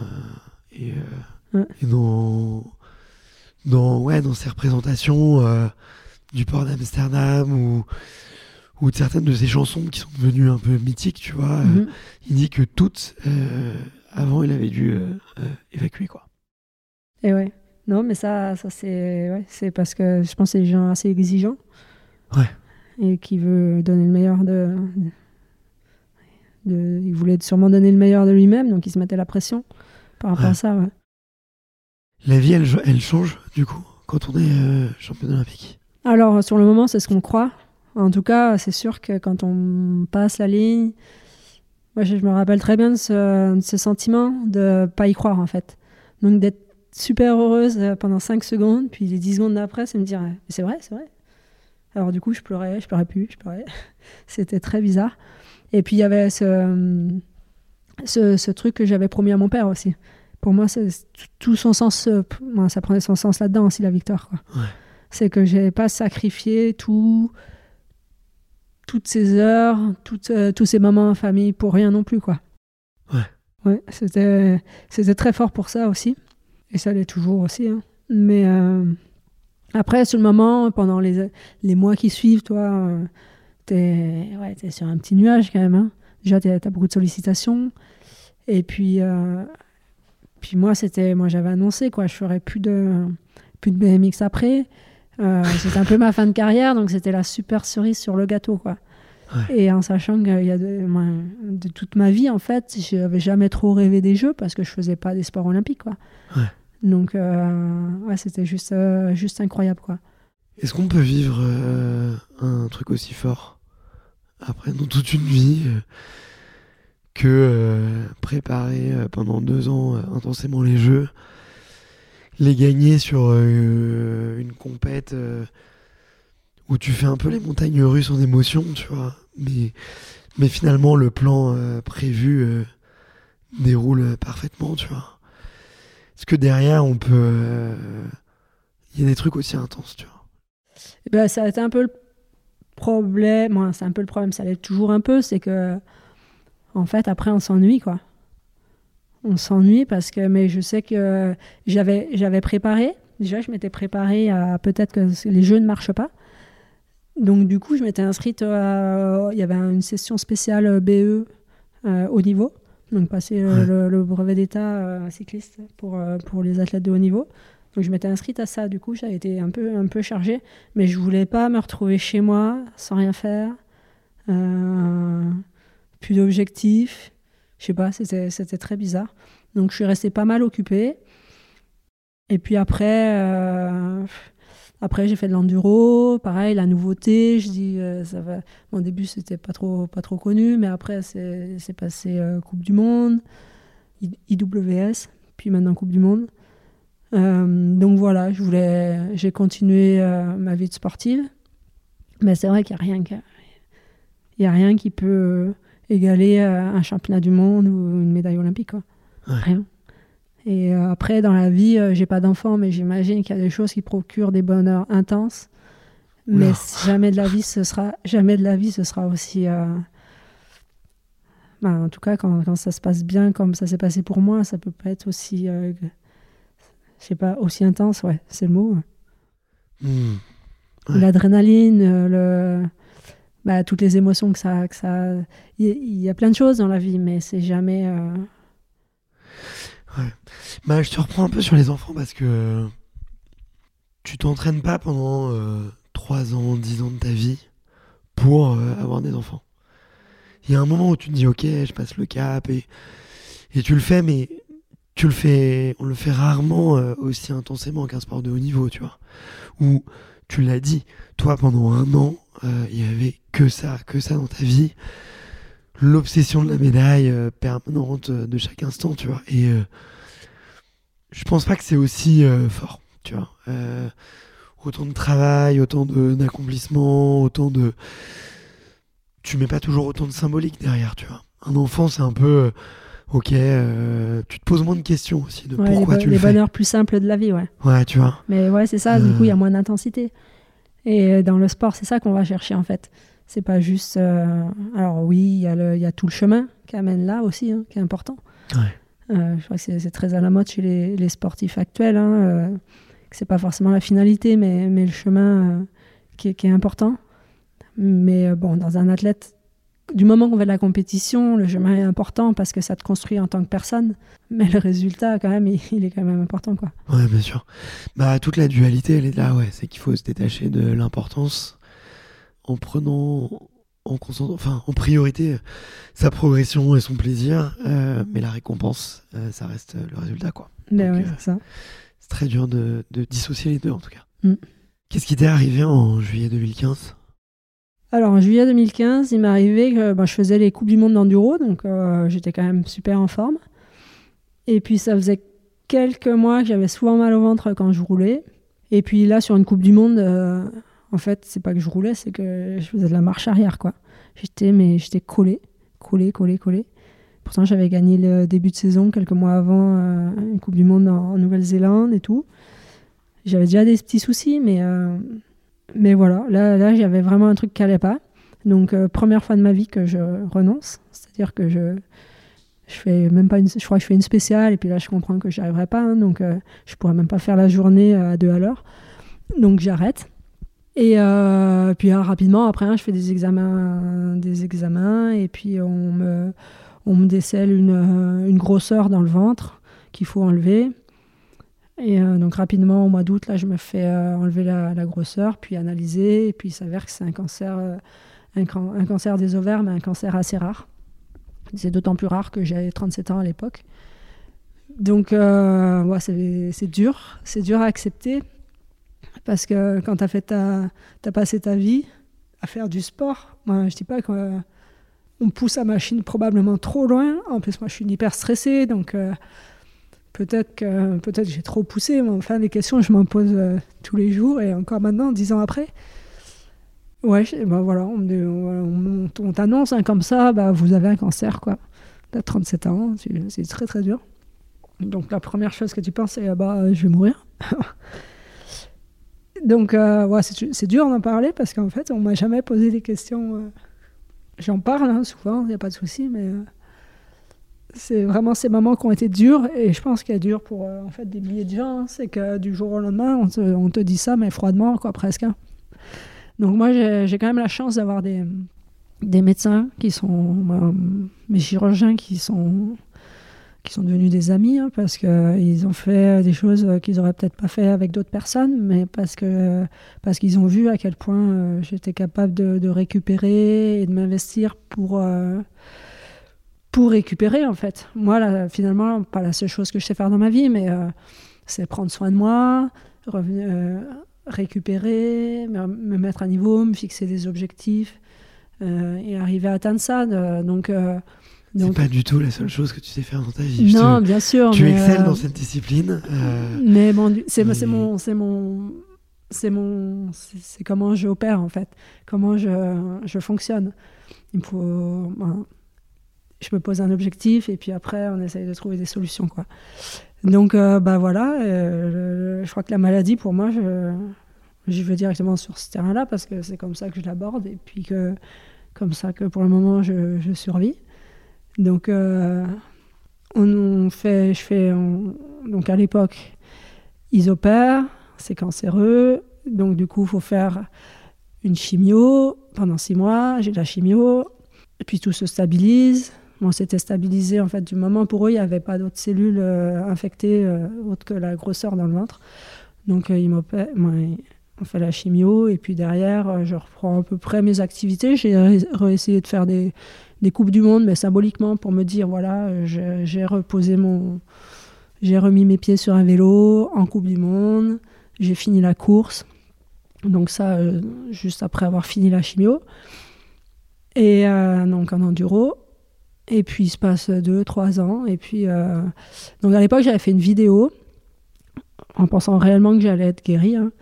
Euh, et puis, euh, et puis en me disant que ça allait pouvoir aussi peut-être servir à d'autres personnes qui se battent contre cette maladie.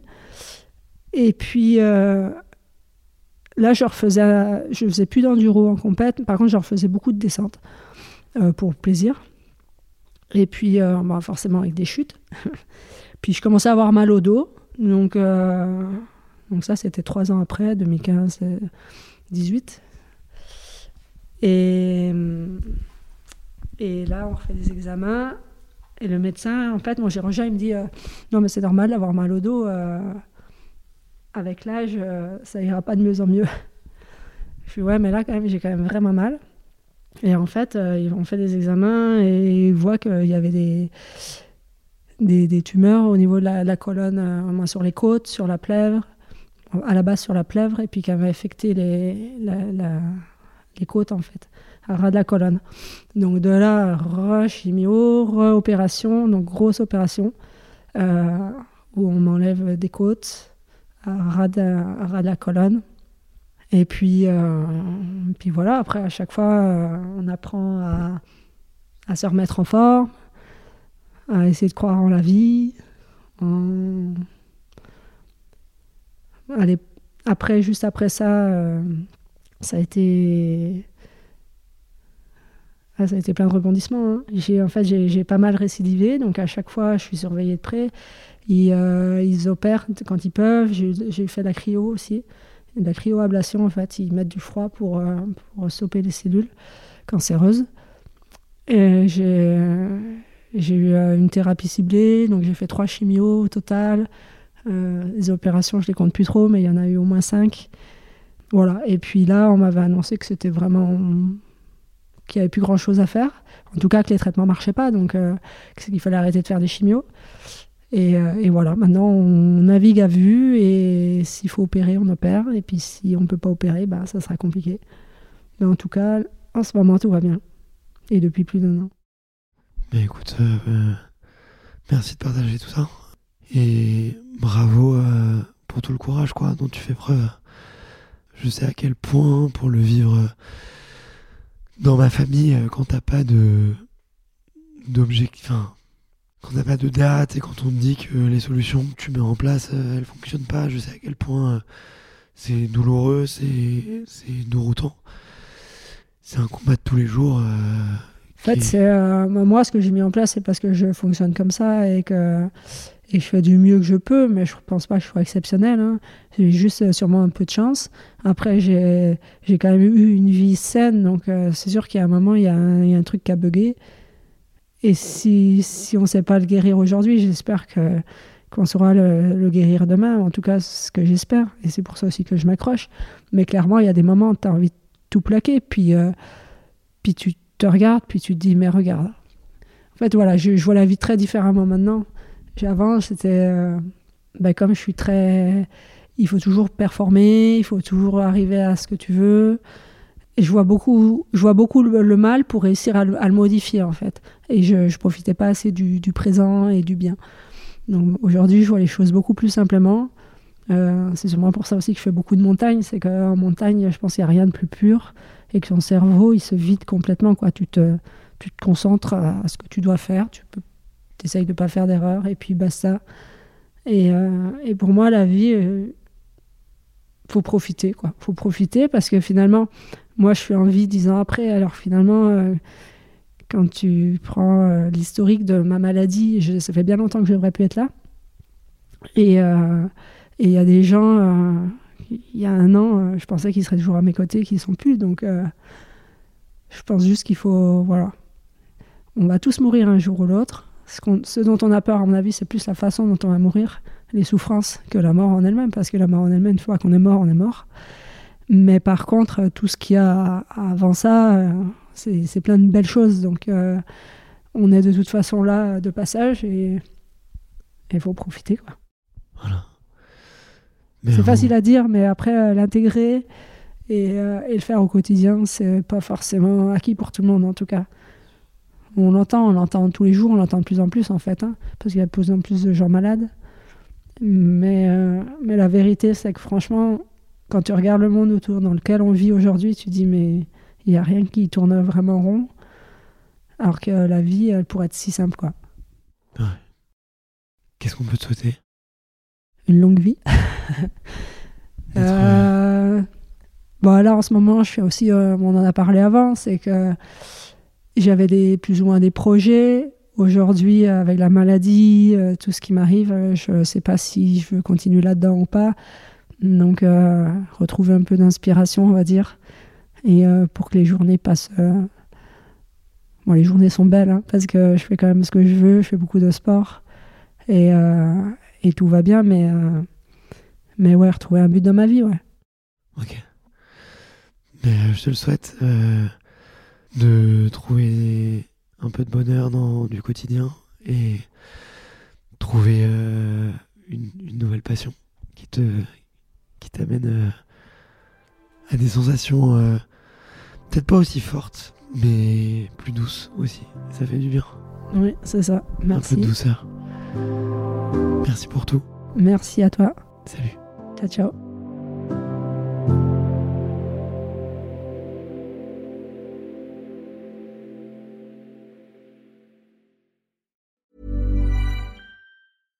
Hi, I'm Daniel, founder of Pretty Litter. Cats and cat owners deserve better than any old-fashioned litter. That's why I teamed up with scientists and veterinarians to create Pretty Litter. Its innovative crystal formula has superior odor control and weighs up to 80% less than clay litter.